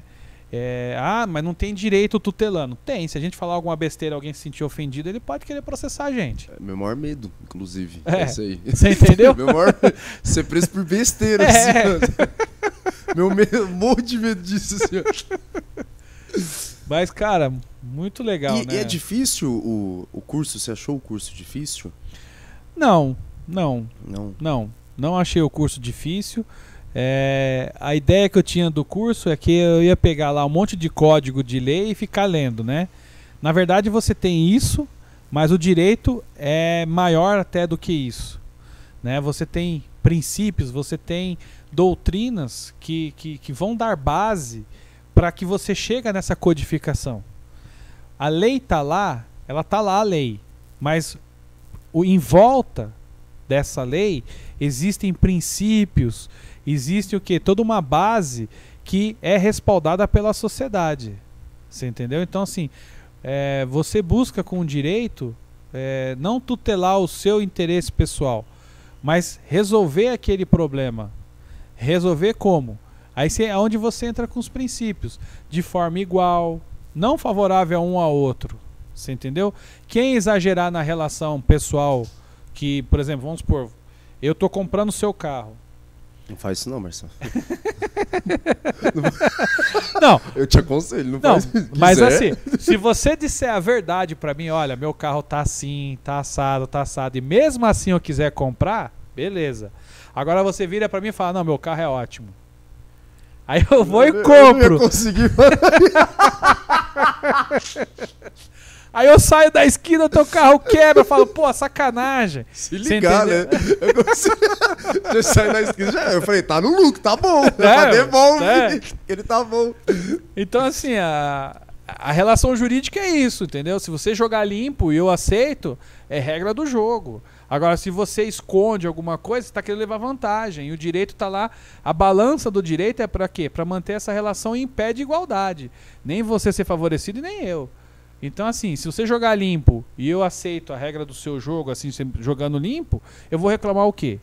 Agora, se você não joga limpo, aí você está querendo levar uma vantagem. Aí vem a balança do direito, né? A justiça é cega o quê? Para não enxergar nem eu nem você. E aí ela vai pegar a balança, vai pegar o seu direito e o meu direito, e ela vai ver o quê? Aonde que está o desequilíbrio? Se está desequilibrado para o seu lado, aí é onde vem o julgador fazer o quê? Essa balança ficar em equilíbrio. Então ela vai te tirar alguma coisa, vai jogar para mim para que a balança fique equilibrada. Então assim, você tem vários princípios por trás, né? E você acaba estudando isso na faculdade. O problema é que hoje as faculdades, como são inúmeras as faculdades de direito, acaba se perdendo um pouco de universidade, de tornar a pessoa um pensador. Hoje, eh, as faculdades estão mais preocupadas em, em produzir o que? Técnicos, trabalhadores, e não pensadores. Então, e, e nem isso às vezes, né? Porque a pessoa nem tem formação em direito, entra numa faculdade e a faculdade empurra ela para o mercado. Sim, vai jogando. Vai jogando. Vai jogando. E o número, esses, esse sem número aí de, de, de, de faculdades, acaba fazendo isso. E essas faculdades, elas ficam se preocupando com questões que e, e, e deixam um pouco a desejar na parte da formação da pessoa. Da formação da pessoa em termos do quê? De opinião. De ser formador de opinião. Né? A faculdade hoje quer formar técnico, trabalhador. Ela não quer formar isso que nós estamos fazendo aqui, uma discussão. Isso aqui é uma universidade, entendeu? A gente trocar ideias, discutir, conversar, bater um papo. De repente, quem nos assistir provoca alguma sensação, alguma vontade de querer saber mais. Você entendeu? Essa é a ideia. A universidade tinha que ter esse papel de fazer da gente um pensador, né? de pensar a coisa. Né? No caso do, do direito, você ser um operador do direito, você ser um pensador do direito. Claro que você não pode esquecer também que você tem contas para pagar. Você tem filhos para criar, contas para pagar, então você tem que trabalhar. Mas, é, em contrapartida, você, você não, não deve deixar o pensador de lado no sentido de buscar sempre o quê? Trazer coisas melhores para todos. É, essa questão de ser de direito, de ser de centro, de ser de esquerda, na verdade, assim, eu acho que você tem que buscar aquilo que é o melhor para a pessoa. né, que é o melhor para a sociedade. Se você pensa em termos de sociedade, pouco importa se você é de direita ou se você é de esquerda. Agora, geralmente, quando você tem um pensamento mais de direita, mais conservador, você tem um pensamento que é um pouco mais elitista. Então você quer manter o seu poder e não distribuir o seu poder. Já um pouco à esquerda, ela quer distribuir o poder. Só que a gente viu que quando essa esquerda chega no poder, pouco importa se ela é de esquerda ou de direita, né? Exatamente. Ela a- gosta do poder e, e fica com o poder. E por que isso? Voltando naquela questão inicial. O problema não é você ser de esquerda, de centro ou de direita. A questão é o ser humano. Os valores que a pessoa tem. Então, assim, você vai ver lá o cara que é de esquerda, que se preocupa com a sociedade, com a população. Quando assume o poder, esquece, né? E o cara que é de direita, às vezes ele pode até ter o contrário, né? Ele assume aquela função, ele fala, não, eu não posso deixar é, os desamparados de lado. Não dá, eu não consigo. Faz parte do meu eu. Eu não consigo. Eu não vou dormir se eu também não fizer algo pela população mais carente, vamos dizer assim. Né? Então, você tem é, N, N, N fatores que se for discutir, né, você vai aqui, vira a noite, vira, o no- dia. Isso, isso é verdade. Né? Um, um- um exemplo. A autonomia do Banco Central que saiu agora. Que o jornal divulga. Ninguém entende. Você sabe para que serve um Banco Central? Não. Mas tá lá. Sai lá na notícia. O Banco Central agora tá, tem autonomia. Aí você olha e fala: Ih? Por quê? Porque você não tem essa informação, você não tem esse conhecimento. O que você quer é o quê? Que melhore as condições do seu dia a dia. Né? Você quer o quê? Sair para procurar um emprego, conseguir achar um emprego, conseguir ter uma renda para sustentar a sua família, conseguir conquistar coisas, não é? Essa, esse é o nosso sentimento. Então, se o Banco Central vai ter autonomia não, você olha para o Banco Central e fala: foda-se. né? mas, o, mas o Banco Central ter uma autonomia significa que tem uma linha de poder assumindo. Que tem uma linha o quê? Se você for estudar as questões sociais, você vai ver que ali tem um fundamento. Por que, que o Banco Central agora está tendo autonomia? Até que ponto isso vai favorecer ou não a população em si? Ou essa autonomia vai servir mais a um grupo? Você entendeu?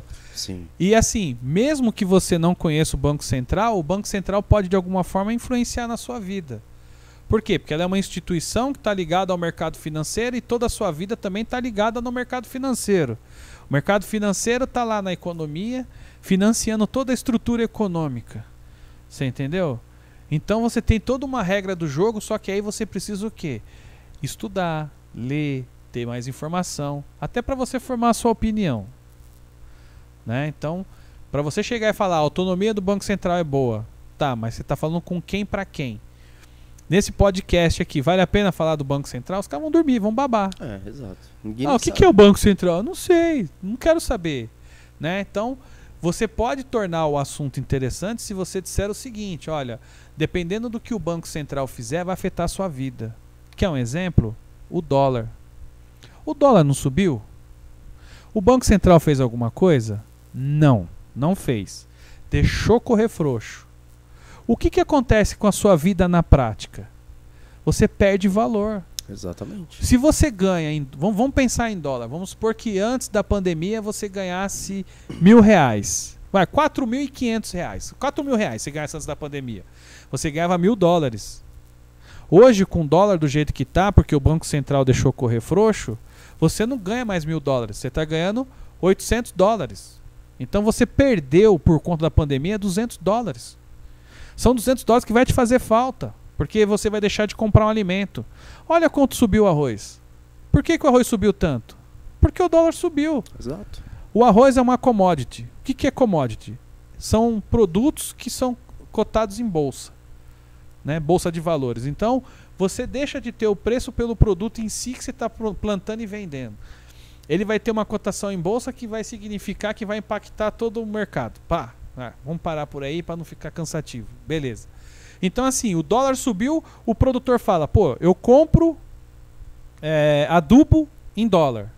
Porque às vezes eu tenho que importar um adubo. Eu compro não sei o que em dólar. O que, que vai acontecer na plantação dele quando ele for colher? Ele vai vender em dólar. Exato. Vai vender em dólar. E se o dólar subiu e o seu salário não, o que aconteceu com você? Eu vou pagar mais caro. Acabou. Você vai perder o quê? Poder de compra. Você vai ficar o quê? Mais pobre. Então você vai sentir na pele. Você não vai saber questionar se a autonomia do Banco Central é legal ou não é legal. Mas você sabe que o que o Banco Central fizer ou deixar de fazer vai te afetar o quê? Ali na prática. Você entendeu? Então o dólar explode. O que, que acontece com a gente? Ficamos mais pobres por quê? Porque o Banco Central deixou de agir para fazer com que o nosso real não ficasse tão desvalorizado frente ao dólar. Você entendeu? Então, assim, você tem fatores por que, que eles deixaram. Eles têm lá um grupo de interesse, principalmente os agricultores. Exato, tem um grupo grande. Tem. Assim. Grande assim, são É. pequenos, mas o, o Mas- dinheiro é grande. Isso. Com O dinheiro é grande. É. Né? Então, o que, que acontece? Você não vai ter aquele pensamento para você depreender aquilo. Mas aquilo vai impactar na sua vida. Por isso que às vezes os jornalistas ficam noticiando a independência do Banco Central. Mas você olha. Aí você vai lá assiste o, né, o Jornal Nacional. O Dow Jones. Meu, Dow Jones. O único Jones que eu conheço é o que joga lá basquete, é o Exato. lutador. Né? Você Será fala, que é esse cara? Fala, será É? que ele tá Será? aí? Aí ninguém Será? chegou? será, Será que, que o Lakers vai treinar aqui? É, vai Tá ganhar? né? Mas tá lá, né? O cara fala do Dow Jones, né? Porque a bolsa de Nova York, aí você fala, meu, tô no Brasil, né? Brasil, tô aqui. Ô, meu amigo, diz pra mim o que, que vai acontecer aqui, né? Se esse Dow Jones aí jogar o basquete, Se ele joga, o que, que vai acontecer? se ele tiver em alta, o que, que acontece comigo, né? Se ele tiver em baixa, então é, é complicado, né? Informações e como as informações às vezes chegam. E essas informações são para quem? Para que grupo? Né? Então, deter informação realmente às vezes traz um, um ganho, mas ganho para quem? Né? E tá lá o Banco Central, que você não sabe para que, que é, para que, que serve, mas às vezes uma, uma inércia dele vai afetar na nossa vida como a gente nem imagina. Exato. Uma coisa que a gente tava vendo esses dias aqui, eu vim até assistir com, com o pessoal, foi a, a votação lá do. A última votação que teve. Do, foi da Câmara, né, Gabi? A última votação da Câmara que teve, né? Que eu, que eu vim semana passada. Assisti, que tava você, tava a Roberta, tava todo mundo. As eleições da Câmara dos Deputados. Né? A gente tava. Veio todo mundo assistir e tal. E assim, beleza, pra gente aqui, nós estávamos assistindo, tava em cinco pessoas que estavam assistindo, a gente tava entendendo o que estava acontecendo. Nenhum dos meus amigos entendeu nada. Os caras ficou olhando. Eu falei, quem é? Ah, por mim o Frota ganha. Eu falei, o quê? Os caras, por mim, os caras, ah, vai o Frota. Os caras, por mim vai ele, entendeu? Caras, por mim vai o Kim Kataguiri. Eu falei, mas por que o Kim? Aí, sabe, é isso que eu falo. É, Olha como a informação ela vem, só que ela vem sendo quebrada. Tem interesses muito grandes, por que que ela vem sendo quebrada? Você entrega uma informação para a pessoa muito superficial, né, para as pessoas, no caso, e elas não fazem ideia do que está acontecendo. E a gente ali sendo afetado o tempo inteiro. É, esse, esse é o problema. Por isso que eu falei da universidade criar pensadores. Porque quando ela não cria pensadores, quando você não tem uma educação boa, você se torna simplesmente um mero objeto. Então você não, não- você não tem uma consciência crítica. Você entendeu? Então, o que, que você acaba fazendo? Te sobra só o quê quando tem uma eleição? Pedir a porta pro vereador. Você entendeu? Você não vai ter aquela consciência de falar, eu quero que esse vereador cuide do bairro. Não, eu quero do vereador à porta. Por quê? Não foi te dado um- um- uma informação necessária, ou você mesmo também não quis, sei lá, seja que fator que seja, do que, que aquilo poderia te afetar. E aí criar uma massa crítica para que você possa cobrar do cara o que realmente ele deveria eh, trazer de volta a ocupar aquele espaço. Né? Então, quando você tem um- faculdades que não criam pensadores ou uma, uma massa crítica, quando você tem os adolescentes que não se interessam por certos assuntos porque diz que é chato, e aí acaba não discutindo certos assuntos, que poderia criar uma massa crítica e, e fortalecer, eh, você deixa com que esses caras façam o que eles querem, da forma como eles querem, e você só vai sentir na pele. Exato. Né? Você só vai sofrer o quê? As consequências. É o melhor negócio possível para eles. Você entendeu? É isso. Ah, Recentemente discutiram o Fundeb. Você sabe o que é Fundeb? Não faço a menor ideia. Você entendeu? Então, né, a gente acaba ficando o quê? Refém, né? Ah, então vamos torcer para que tenha um grupo lá que consiga enxergar pelo menos alguma coisa boa pra gente e que mantenha esse Fundeb aí, porque eu sei que o Fundeb é bom. Né? Pelo menos podia passar essa informação, olha, o Fundeb é bom e deve ser mantido. Né? Fundeb é um fundo que eles criaram lá para poder ser utilizado na melhoria da educação básica, inclusive na valorização do professor, por exemplo, né? Então, pô, vamos manter, porque eles queriam acabar com o Fundeb, acabar com o Fundeb para, entendeu? Para para vamos supor, piorar um pouco mais a educação sem ninguém perceber. Né? Porque com Fundeb é um dinheiro a mais na educação que o poder público é obrigado a aplicar e de alguma forma melhorar um pouco, gradualmente, porque a gente tem a mania de querer que no ano seguinte a coisa seja melhor. A gente acha que em quatro anos o cara vai resolver os nossos problemas, a nossa vida vai melhorar, é aquilo tudo, aquela coisa da esperança, e no fim é tudo a mesma coisa, só que se há uma semente plantada, essa semente nós temos que geminar, mesmo que a gente não entenda para que aquilo comece a ter frutos lá na frente. Eu não entendo, mas eu quero que o meu filho entenda. Eu quero dar uma oportunidade para o meu filho entender, se eu não entendo. E eu quero que meu filho dê uma oportunidade para o meu neto entender. Você entendeu? E assim sucessivamente, mas é algo que às vezes foge um pouco da nossa discussão, porque às vezes se torna o quê?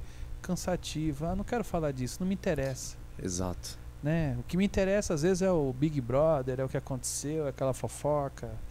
Não que isso também não tenha que fazer parte. Não vamos ser assim reacionar. Não, agora eu tenho que ser, eu sou. Não. Não, a vida é para ser vivida. Ser vivida com fofoca e com informações, né? Com instruções também, para que a gente possa o quê? Cada vez mais melhorar as nossas condições. Talvez aí venha um pouco da resposta do que você falou. Como é que a gente pode melhorar? Melhorando um pouco o filho. Na minha época de faculdade, conseguir uma bolsa era quase impossível. Eu entrei na, na, na, na universidade em 99. É, acho que o FIES atendia duas mil pessoas no Brasil inteiro. Era impossível você conseguir bolsa. Aí houve o que? ProUni, o FIES foi ampliado, né? Hoje financia aí é, 3, 4 milhões né, de, de estudantes no país inteiro. Então, assim, o que eu penso é o seguinte: tem um pedreiro que não teve essa oportunidade de ter a bolsa. Às vezes tem a meia idade. E ele não teve essa oportunidade de fazer a faculdade porque ele não tinha essa bolsa. Pagar uma faculdade era um absurdo. O cara não ia conseguir ele como pedreiro tendo que trabalhar cedo, ele não ia conseguir pagar 1.500 de faculdade para ele se formar. Já com uma bolsa, que ele tem que pagar 300, 400 reais, ele consegue. Então, assim, eu sou o pedreiro, eu não tive essa oportunidade, mas meu filho está tendo. Ô, oh, vai lá fazer o Enem, moleque. Vai lá, faz, faz o Enem. Ah, faz, faz o Enem, porra. Vai lá, quer, tira nota. Quero que você tire nota. Quero que você a bolsa lá. Eu vou, vou me matar para pagar, mas eu quero. Ele não teve a informação, nem formação. Mas ele já está proporcionando para o filho dele uma formação. Então, se você pensar que quem não tem faculdade, o nível salarial é um, e quem tem faculdade, o nível salarial já passa a ser outro, essa família, o filho, ele já vai ter uma formação universitária e provavelmente ele já vai ter um, quê? um rendimento melhor. Ele vai proporcionar o quê? Mais condições para o meu neto. Então eu sou o pedreiro. Não consegui fazer faculdade. Mas o meu filho, graças aí os mecanismos de bolsa, conseguiu fazer. Beleza. Eu ganho mil ele já vai ganhar dois mil porque ele tem faculdade.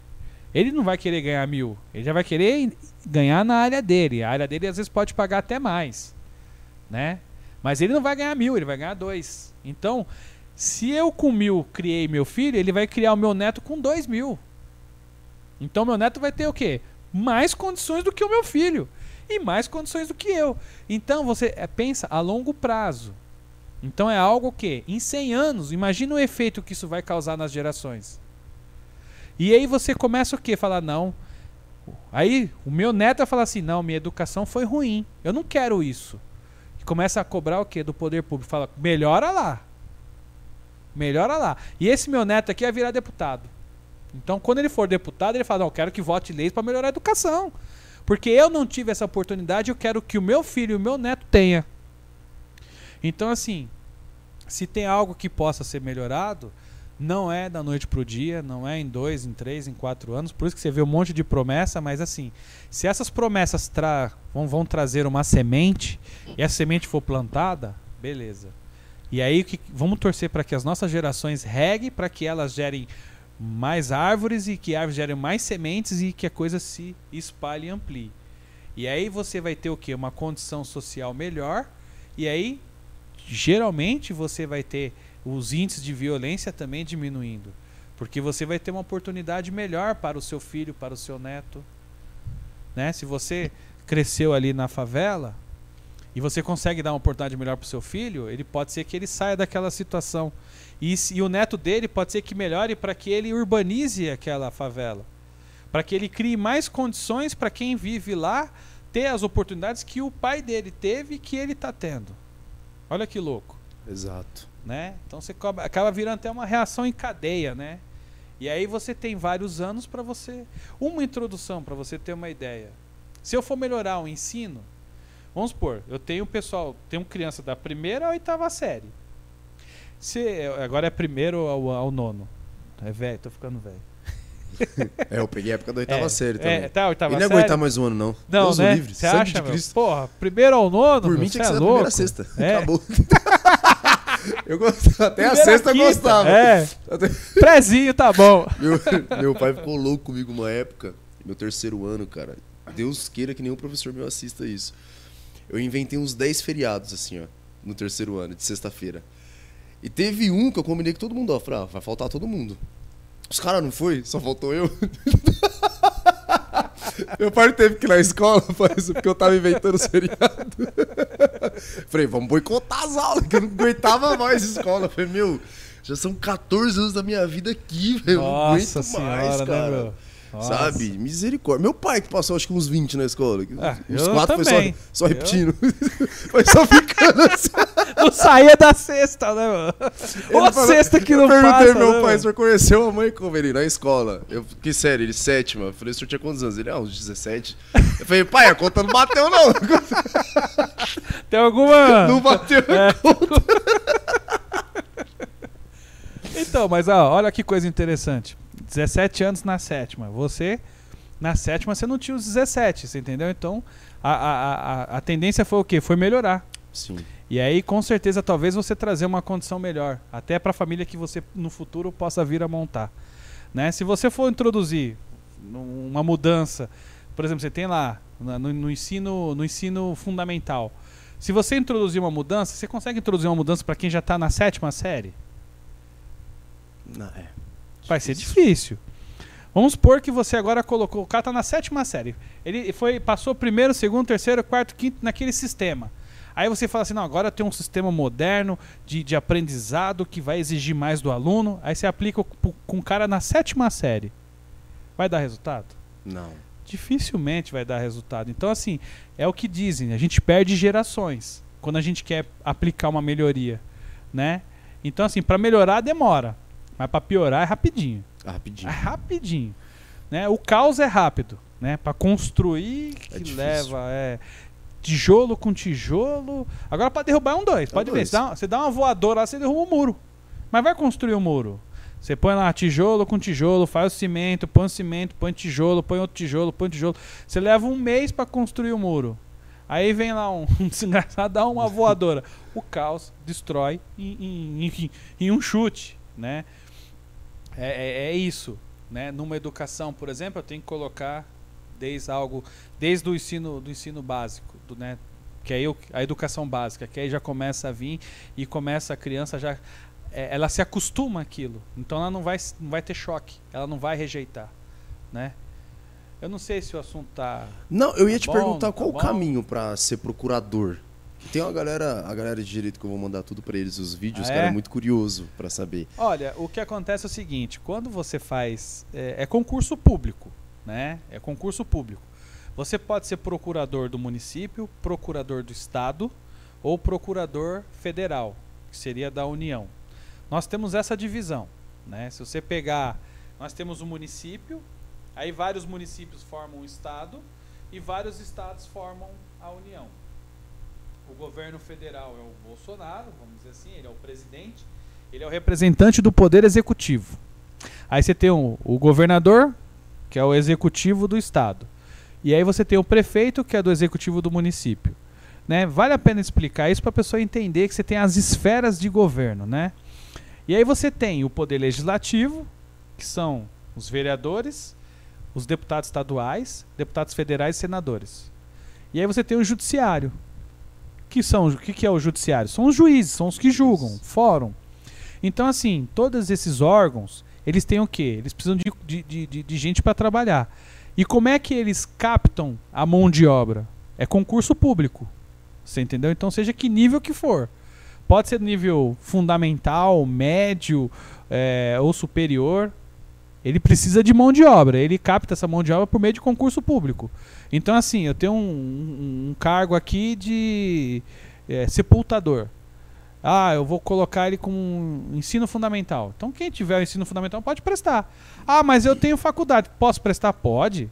Só não pode quem não tiver o requisito mínimo. Então, tudo é concurso público. O procurador nada mais é do que o advogado do município, o advogado do estado e o advogado da União. Conforme a complexidade do estado, ele divide, né? Porque imagina, vamos pegar o estado de São Paulo, são 40 milhões de pessoas, são 637 municípios. Como é que você distribui os advogados do estado por tantos municípios? Então, às vezes, ele, dentro da estrutura jurídica do poder executivo, eles, eles dividem. Então, eles vão colocar assim: ah, esse aqui é procurador da fazenda, esse aqui é o procurador de outras causas. Então, o que, que é fazenda? Tributos, por exemplo. Aqui eu tenho um procurador que cuida das outras causas, e aqui procurador. E é tudo é concurso público. Então, conforme a complexidade do ente, ele pode dividir, né? criar, mas tudo vai ser o quê? Advogado. Sim. então um você vai advogar. É advoga. Ele defende o município.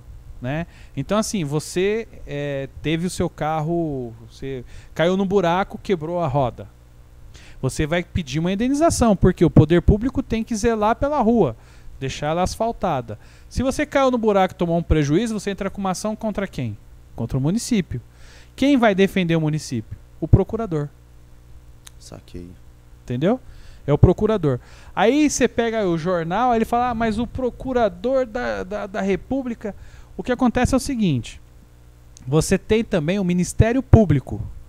O Ministério Público, ele é chamado de é, promotor, quando ele está no primeiro grau. E no segundo grau, ele é procurador.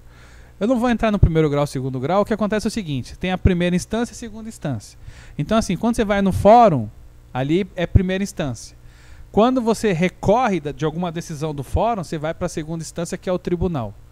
Os, o, o, os promotores, que são o Ministério Público, que trabalham com o tribunal, são chamados de procurador. E os promotores que trabalham no primeiro grau são chamados de promotor. E todos são o quê? São advogados. São advogados. Então, assim, eu sou advogado do município, sou procurador do município. Eu sou advogado do Estado, então sou procurador do Estado. Eu sou advogado da União, sou procurador da União.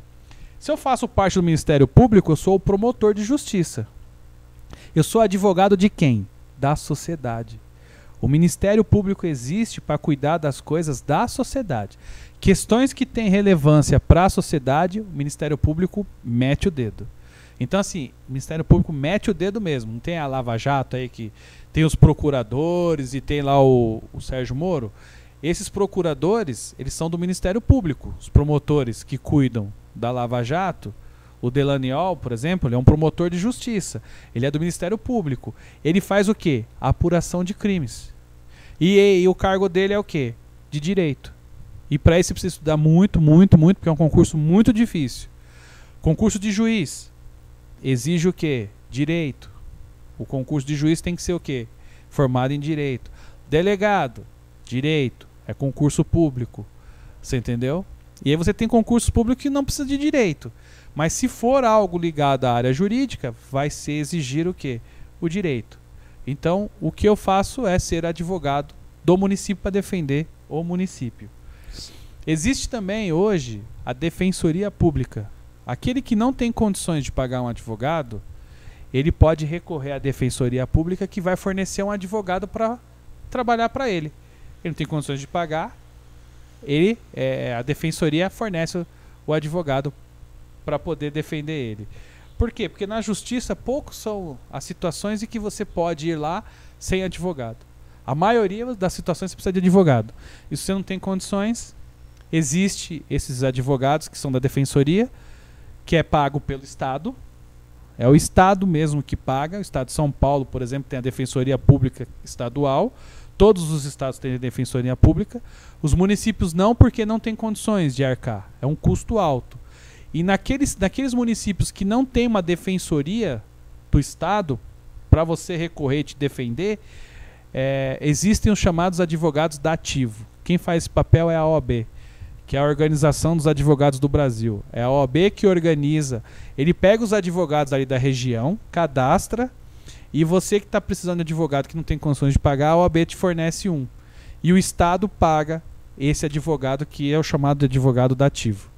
Se tem defensoria, não tem esse advogado. Né? Não tem a OAB fazendo o papel de defensoria. Então é uma outra oportunidade que o advogado tem. Quando ele se forma, que ele passa na OAB, é se inscrever na OAB para funcionar como advogado dativo. Por exemplo, você tem lá um alimentos. É, a mulher separou do marido e tem um filho. Ela não tem condições de pagar um advogado. Ela vai aonde? Né, o pessoal fala, vai na OAB. E na OAB é porque a OAB vai nomear um advogado e o Estado, quando esse advogado funcionar no fórum, o Estado vai pagar pelo trabalho que ele executou. Você entendeu? Se tem defensoria, é a defensoria que faz com advogado já pago pelo Estado. Só que ele tem autonomia, ele pode entrar com ações até contra o Estado, o defensor público. Então, tudo são profissões assim privativas de advogado. Você precisa ser formado em direito. Delegado não precisa ter OAB, mas tem que ser formado em direito. E é claro, você tem também outras profissões que são concursos públicos que são bem remunerados, que não precisa ser advogado. Né? Você tem fiscal de tributos, tem município que paga muito bem. Né? O da União, o cara ganha 20 mil. O auditor da Receita Federal, por exemplo. Né? Então é um cargo de nível superior que não é de direito, não é específico de direito. Se você tem direito, você pode fazer, mas ele não é só para quem tem direito, ele é aberto para quem tem nível superior. Então, o concurso público é o caminho para você trabalhar para o, o ente público. E também para as empresas que são ligadas ao ente público. Por exemplo, CPTM. Ela é uma empresa, mas ela é uma empresa do Estado de São Paulo. Se você quer trabalhar na CPTM, ela vai abrir o concurso, você vê lá o edital. Se você tiver naquelas condições, você se inscreve, paga a taxa e vai fazer a prova. Passou, vai trabalhar na CPTM. Quais dicas você dá para a pessoa estudar assim para um concurso público? Não só concurso público, mas toda essa questão sua, tipo, da curiosidade, assim, tem algum um segredo que você usa ali, sei lá, tipo, ah, perder horas de sono mesmo, se dedicar mais a livros, desligar a televisão, por exemplo. É, não, não tem jeito, né? Tudo vai do seu objetivo, né? Para você alcançar o objetivo, você tem que ter o sacrifício. Então, o seu sacrifício é que vai mandar nos objetivos que você vai alcançar. Né? Não adianta você falar assim, pô, eu quero virar juiz. Tá, mas aí é igual você falou. O cara não, não faz um cursinho, não estuda, não se dedica. Por N fatores. Não estou dizendo que a pessoa é preguiçosa. Não, às vezes a pessoa tem que trabalhar. Porque também para você se dedicar a estudar e, e, e o dia a dia, né? E as despesas. Elas não esperam. Então, se você consegue ter alguém que consegue bancar para você ficar só estudando, ótimo. E mesmo assim, você às vezes se dedica, estuda, chega na prova, você não consegue passar. Mas é claro, você tem que ter o que? A dedicação.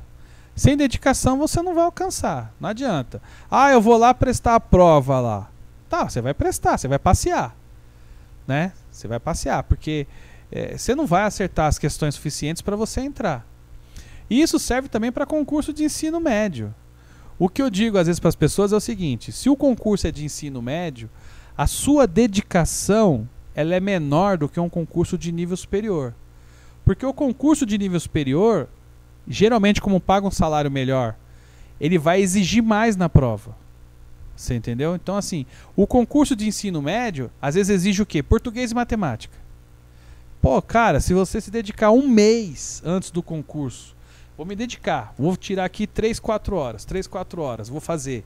3, 4 horas, 3, 4 horas por dia, um mês antes. Cara, você vai, você vai, você vai fazer a prova diferente do que se você não fizesse isso. Mas o que, que o pessoal faz? Ah, não dá, porque eu tenho que trabalhar, porque ah, meu filho, meu, é um mês. É um mês de sacrifício, você entendeu? Agora, se o concurso paga melhor, esse sacrifício não é de um mês, é de um ano, às vezes de dois, entendeu? É uma dedicação maior. Às vezes não são só duas horas por dia, tem que ser quatro horas por dia. Porque tudo depende do concurso, da exigência desse concurso. Aí, aí, aí você tem que estar preparado. É igual você falou, você estudava química, aí você ia fazer a prova, não, você não conseguia passar de 7. Mas e a sua dedicação para você chegar naquele 7? Você se dedicou mais? Você Ah, fez. não. Você resolveu questões antes para você fazer a prova? Não, você só assistiu a aula lá e foi fazer a prova. E aí, vai dar Quando certo? assisti a aula ainda. Quando assistia.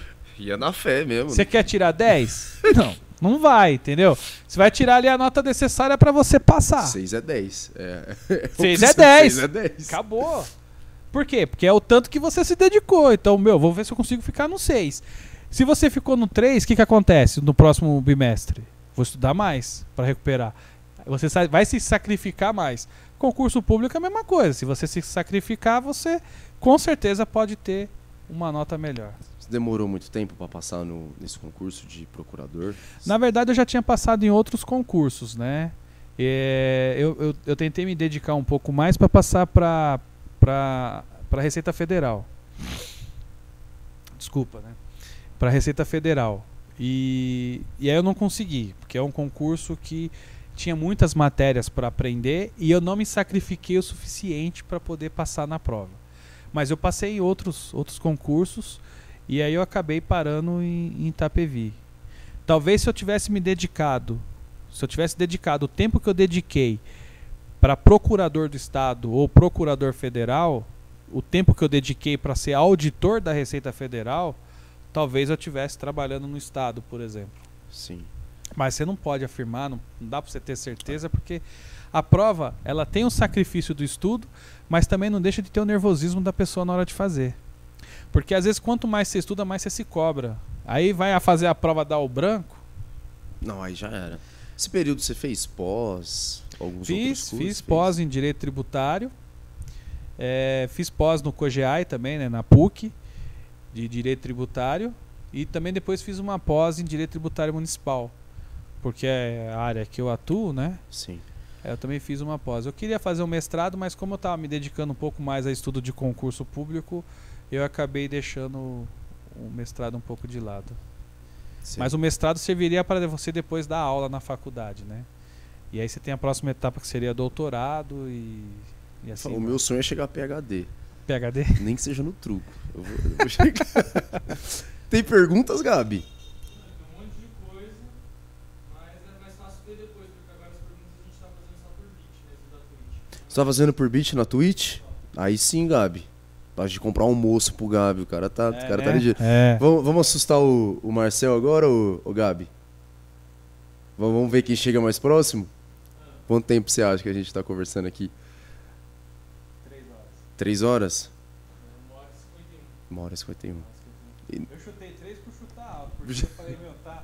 Tá muito tempo a gente conversando aqui. Eu não sei se o assunto está interessante, se está. Né? Não, você é louco. Pareceu que era uma hora. Uma Não hora, tipo, pareceu. duas horas quase. Isso é sinal de que a conversa então tava boa, né? Exato, Porque, Exato. porque quando a conversa não tá tão boa, né? A Ela gente vai, vai se cansa. fatigando ao Isso. tempo, assim, né? Vai. É, você fala, meu, deixa eu encerrar logo aqui porque tá, tá difícil. Exato. E é dos dois lados, né? Sim, é dos dois sim. lados você vai sentindo assim, você fala, putz, meu. Eu, eu, eu até ia perguntar pro Gabriel o que, que ele tá achando, né, de- desse nosso bate-papo aqui da conversa, né? Não, eu, eu sei quando o Gabi não gosta do. do Ah, é? Eu sei, ele tem Tá, um. legal. Ele tem um tique. Se você não gostasse, não ia durar duas horas. É. Fica Obrigado, andando, beleza, Ele fica cara. andando Aí quando sim. ele não gosta. Ah, Agora, se entendi, já pra sentado, poder. Esquece. Esquece. Ele ficar sentado ali, esquece. Sabe? É, você vê que aqui a gente conseguiu trazer vários assuntos, tentar tratar de, de vários assuntos. E assim, se vocês, se de repente o pessoal gostou, a gente pode até pegar um assunto específico, tentar, né, destrinchar mais, ou então Exato. fazer um novo bate-papo. Aí faz. eu O que você fico. mais vai fazer é que a gente fala pra todo mundo. A partir do momento que você vem, que vai mais acontecer é a gente chamar de novo pra vir. É, né? Direto, porque é aí que a gente vai conhecendo. A gente pega o primeiro dia, assim, é o primeiro contato nosso. Todo mundo foi e conheceu ali um pouco do Marcel, a gente entrou no assunto ali, religião, entrou no assunto ali, as galáxias, né? Tipo, o porquê que a gente veio. Sim. Aí entrou na área do direito, a galera começa a conversar, pô, pô, a gente vai ver. Fala, meu, vamos trazer pra conversar só de direito? Ou vamos trazer pra conversar só de. sim, Pra sim. conversar só de o porquê que a gente veio aqui. Ah, espiritualidade, Exatamente. exatamente. discutir religiões, né? Ou então falar, igual você falou, falar algum assunto específico de direito, de concurso público, Exato. né? De repente tem um nicho, tem um público né, interessado em saber informações. E é o que a gente Aquilo- fala, cara, é. vem aqui gravar um podcast com a gente. Fala Nossa. pra todo mundo. Meu, show. 10. É legal, não é? Muito 10, Legal, muito né? 10. Eu me surpreendi muito, agradeço a oportunidade. Que isso. E, cara, olha, muito mais vezes. 10, cara, muito Com 10 fé, mesmo. paz. É igual eu tô falando, o Gabriel ali também que fica ali atrás ali, é show, hein? Não, Gabi. A organização, eu vejo ali a imagem, o estúdio, é show. Show. Me Gabi é surpreendi, muito feliz pelo convite. Não, você vai Muito surpreender. obrigado. Agora que ele vai surpreender quando a gente mostrar o áudio ali. É, é aí que você vai pirar mesmo. Aí que você vai falar, caramba, era desse jeito. Nossa, Aí 10. você vai ver agora ali que ele parar. Tem algum recado, Gabi? Cara, tem, é que depois é melhor ver porque tem muito, tipo assim, falaram muito, o chat ficou bem ativo mesmo, tem bastante pergunta. Bob Esponja tá assistindo ainda? Aí ele parou, mas Ele parou. Ah, bacana, Mas cara. ficou legal, assim. É que eu não vou fazer tudo porque a galera meio que quer uma consultoria, né? É, tem isso também, né? Passar o WhatsApp do Marcel, daí vocês É. entram em contato, 10 reais a consultoria. Se quiser consultoria, é contigo, mas a galera tem pesa pra isso. Mas tem muita coisa, assim, a galera até tá comentando que o assunto tá ótimo, tá gostando bastante. Pô, legal. Certo? Então, Agradeço a todos que estão algum- assistindo também. Muito obrigado aí pela audiência, muito né? obrigado. Porque um beijo pro Bob Esponja. Bob, eu te amo, Bob. Fala pra sua mãe deixar você vir aqui, Bob, gravar com a gente. Tem 11, é 11 anos ou 13? Ele tem 11 11? anos. É que show, hein, meu? Sempre ele tá assistindo nós. Nossa, show. E Eu eu essa... te amo, Bob. E quando eu não tô gravando, eu encho o saco dele no. no... eu encho o saco Legal, dele no cara. inbox. lá. Legal. Você tem algum recado seu, Gabi? Que eu deixei de dar algum recado aqui? Tudo certo? Rapaziada, muito obrigado por vocês terem assistido. Se inscreva no canal, comenta, compartilha esse papo. Sabe? Fala pra gente se você quer algum tema específico pra gente trazer o Marcel de novo. A gente marca uma data pra poder trazer ele. Se você tiver alguma dúvida, manda pra gente, tanto aí nos comentários ou no nosso inbox no Instagram. Todos os links tá na descrição do vídeo pra você poder para você poder acessar. Já acabou as camisas, ô Gabi? Faltam cinco camisetas, cara. Tipo, as camisetas que a gente vai fazer do MBD pra galera usar. Ah, sabe? da hora, hein? Legal, e hein? tá todas as informações aí do jeito que você tem que comprar, tá o modelo no nosso Instagram de como vai ser, tá perfeita, tá linda. E a gente se vê no próximo vídeo, no próximo podcast. Marcel, muito obrigado. Gustavo, eu que agradeço. Agradeço o pessoal aí que tá assistindo. Agradeço a oportunidade também. Agradeço ao Gabriel. Eu só queria falar aqui, À muito legal. Muito legal ali fora. Tem uma plaquinha assim: tire o seu sapato e deixe com ele os seus problemas. Foi o que eu fiz, cara. Nossa, show de bola. Aplica isso aí que vocês vão ver que vai fazer efeito.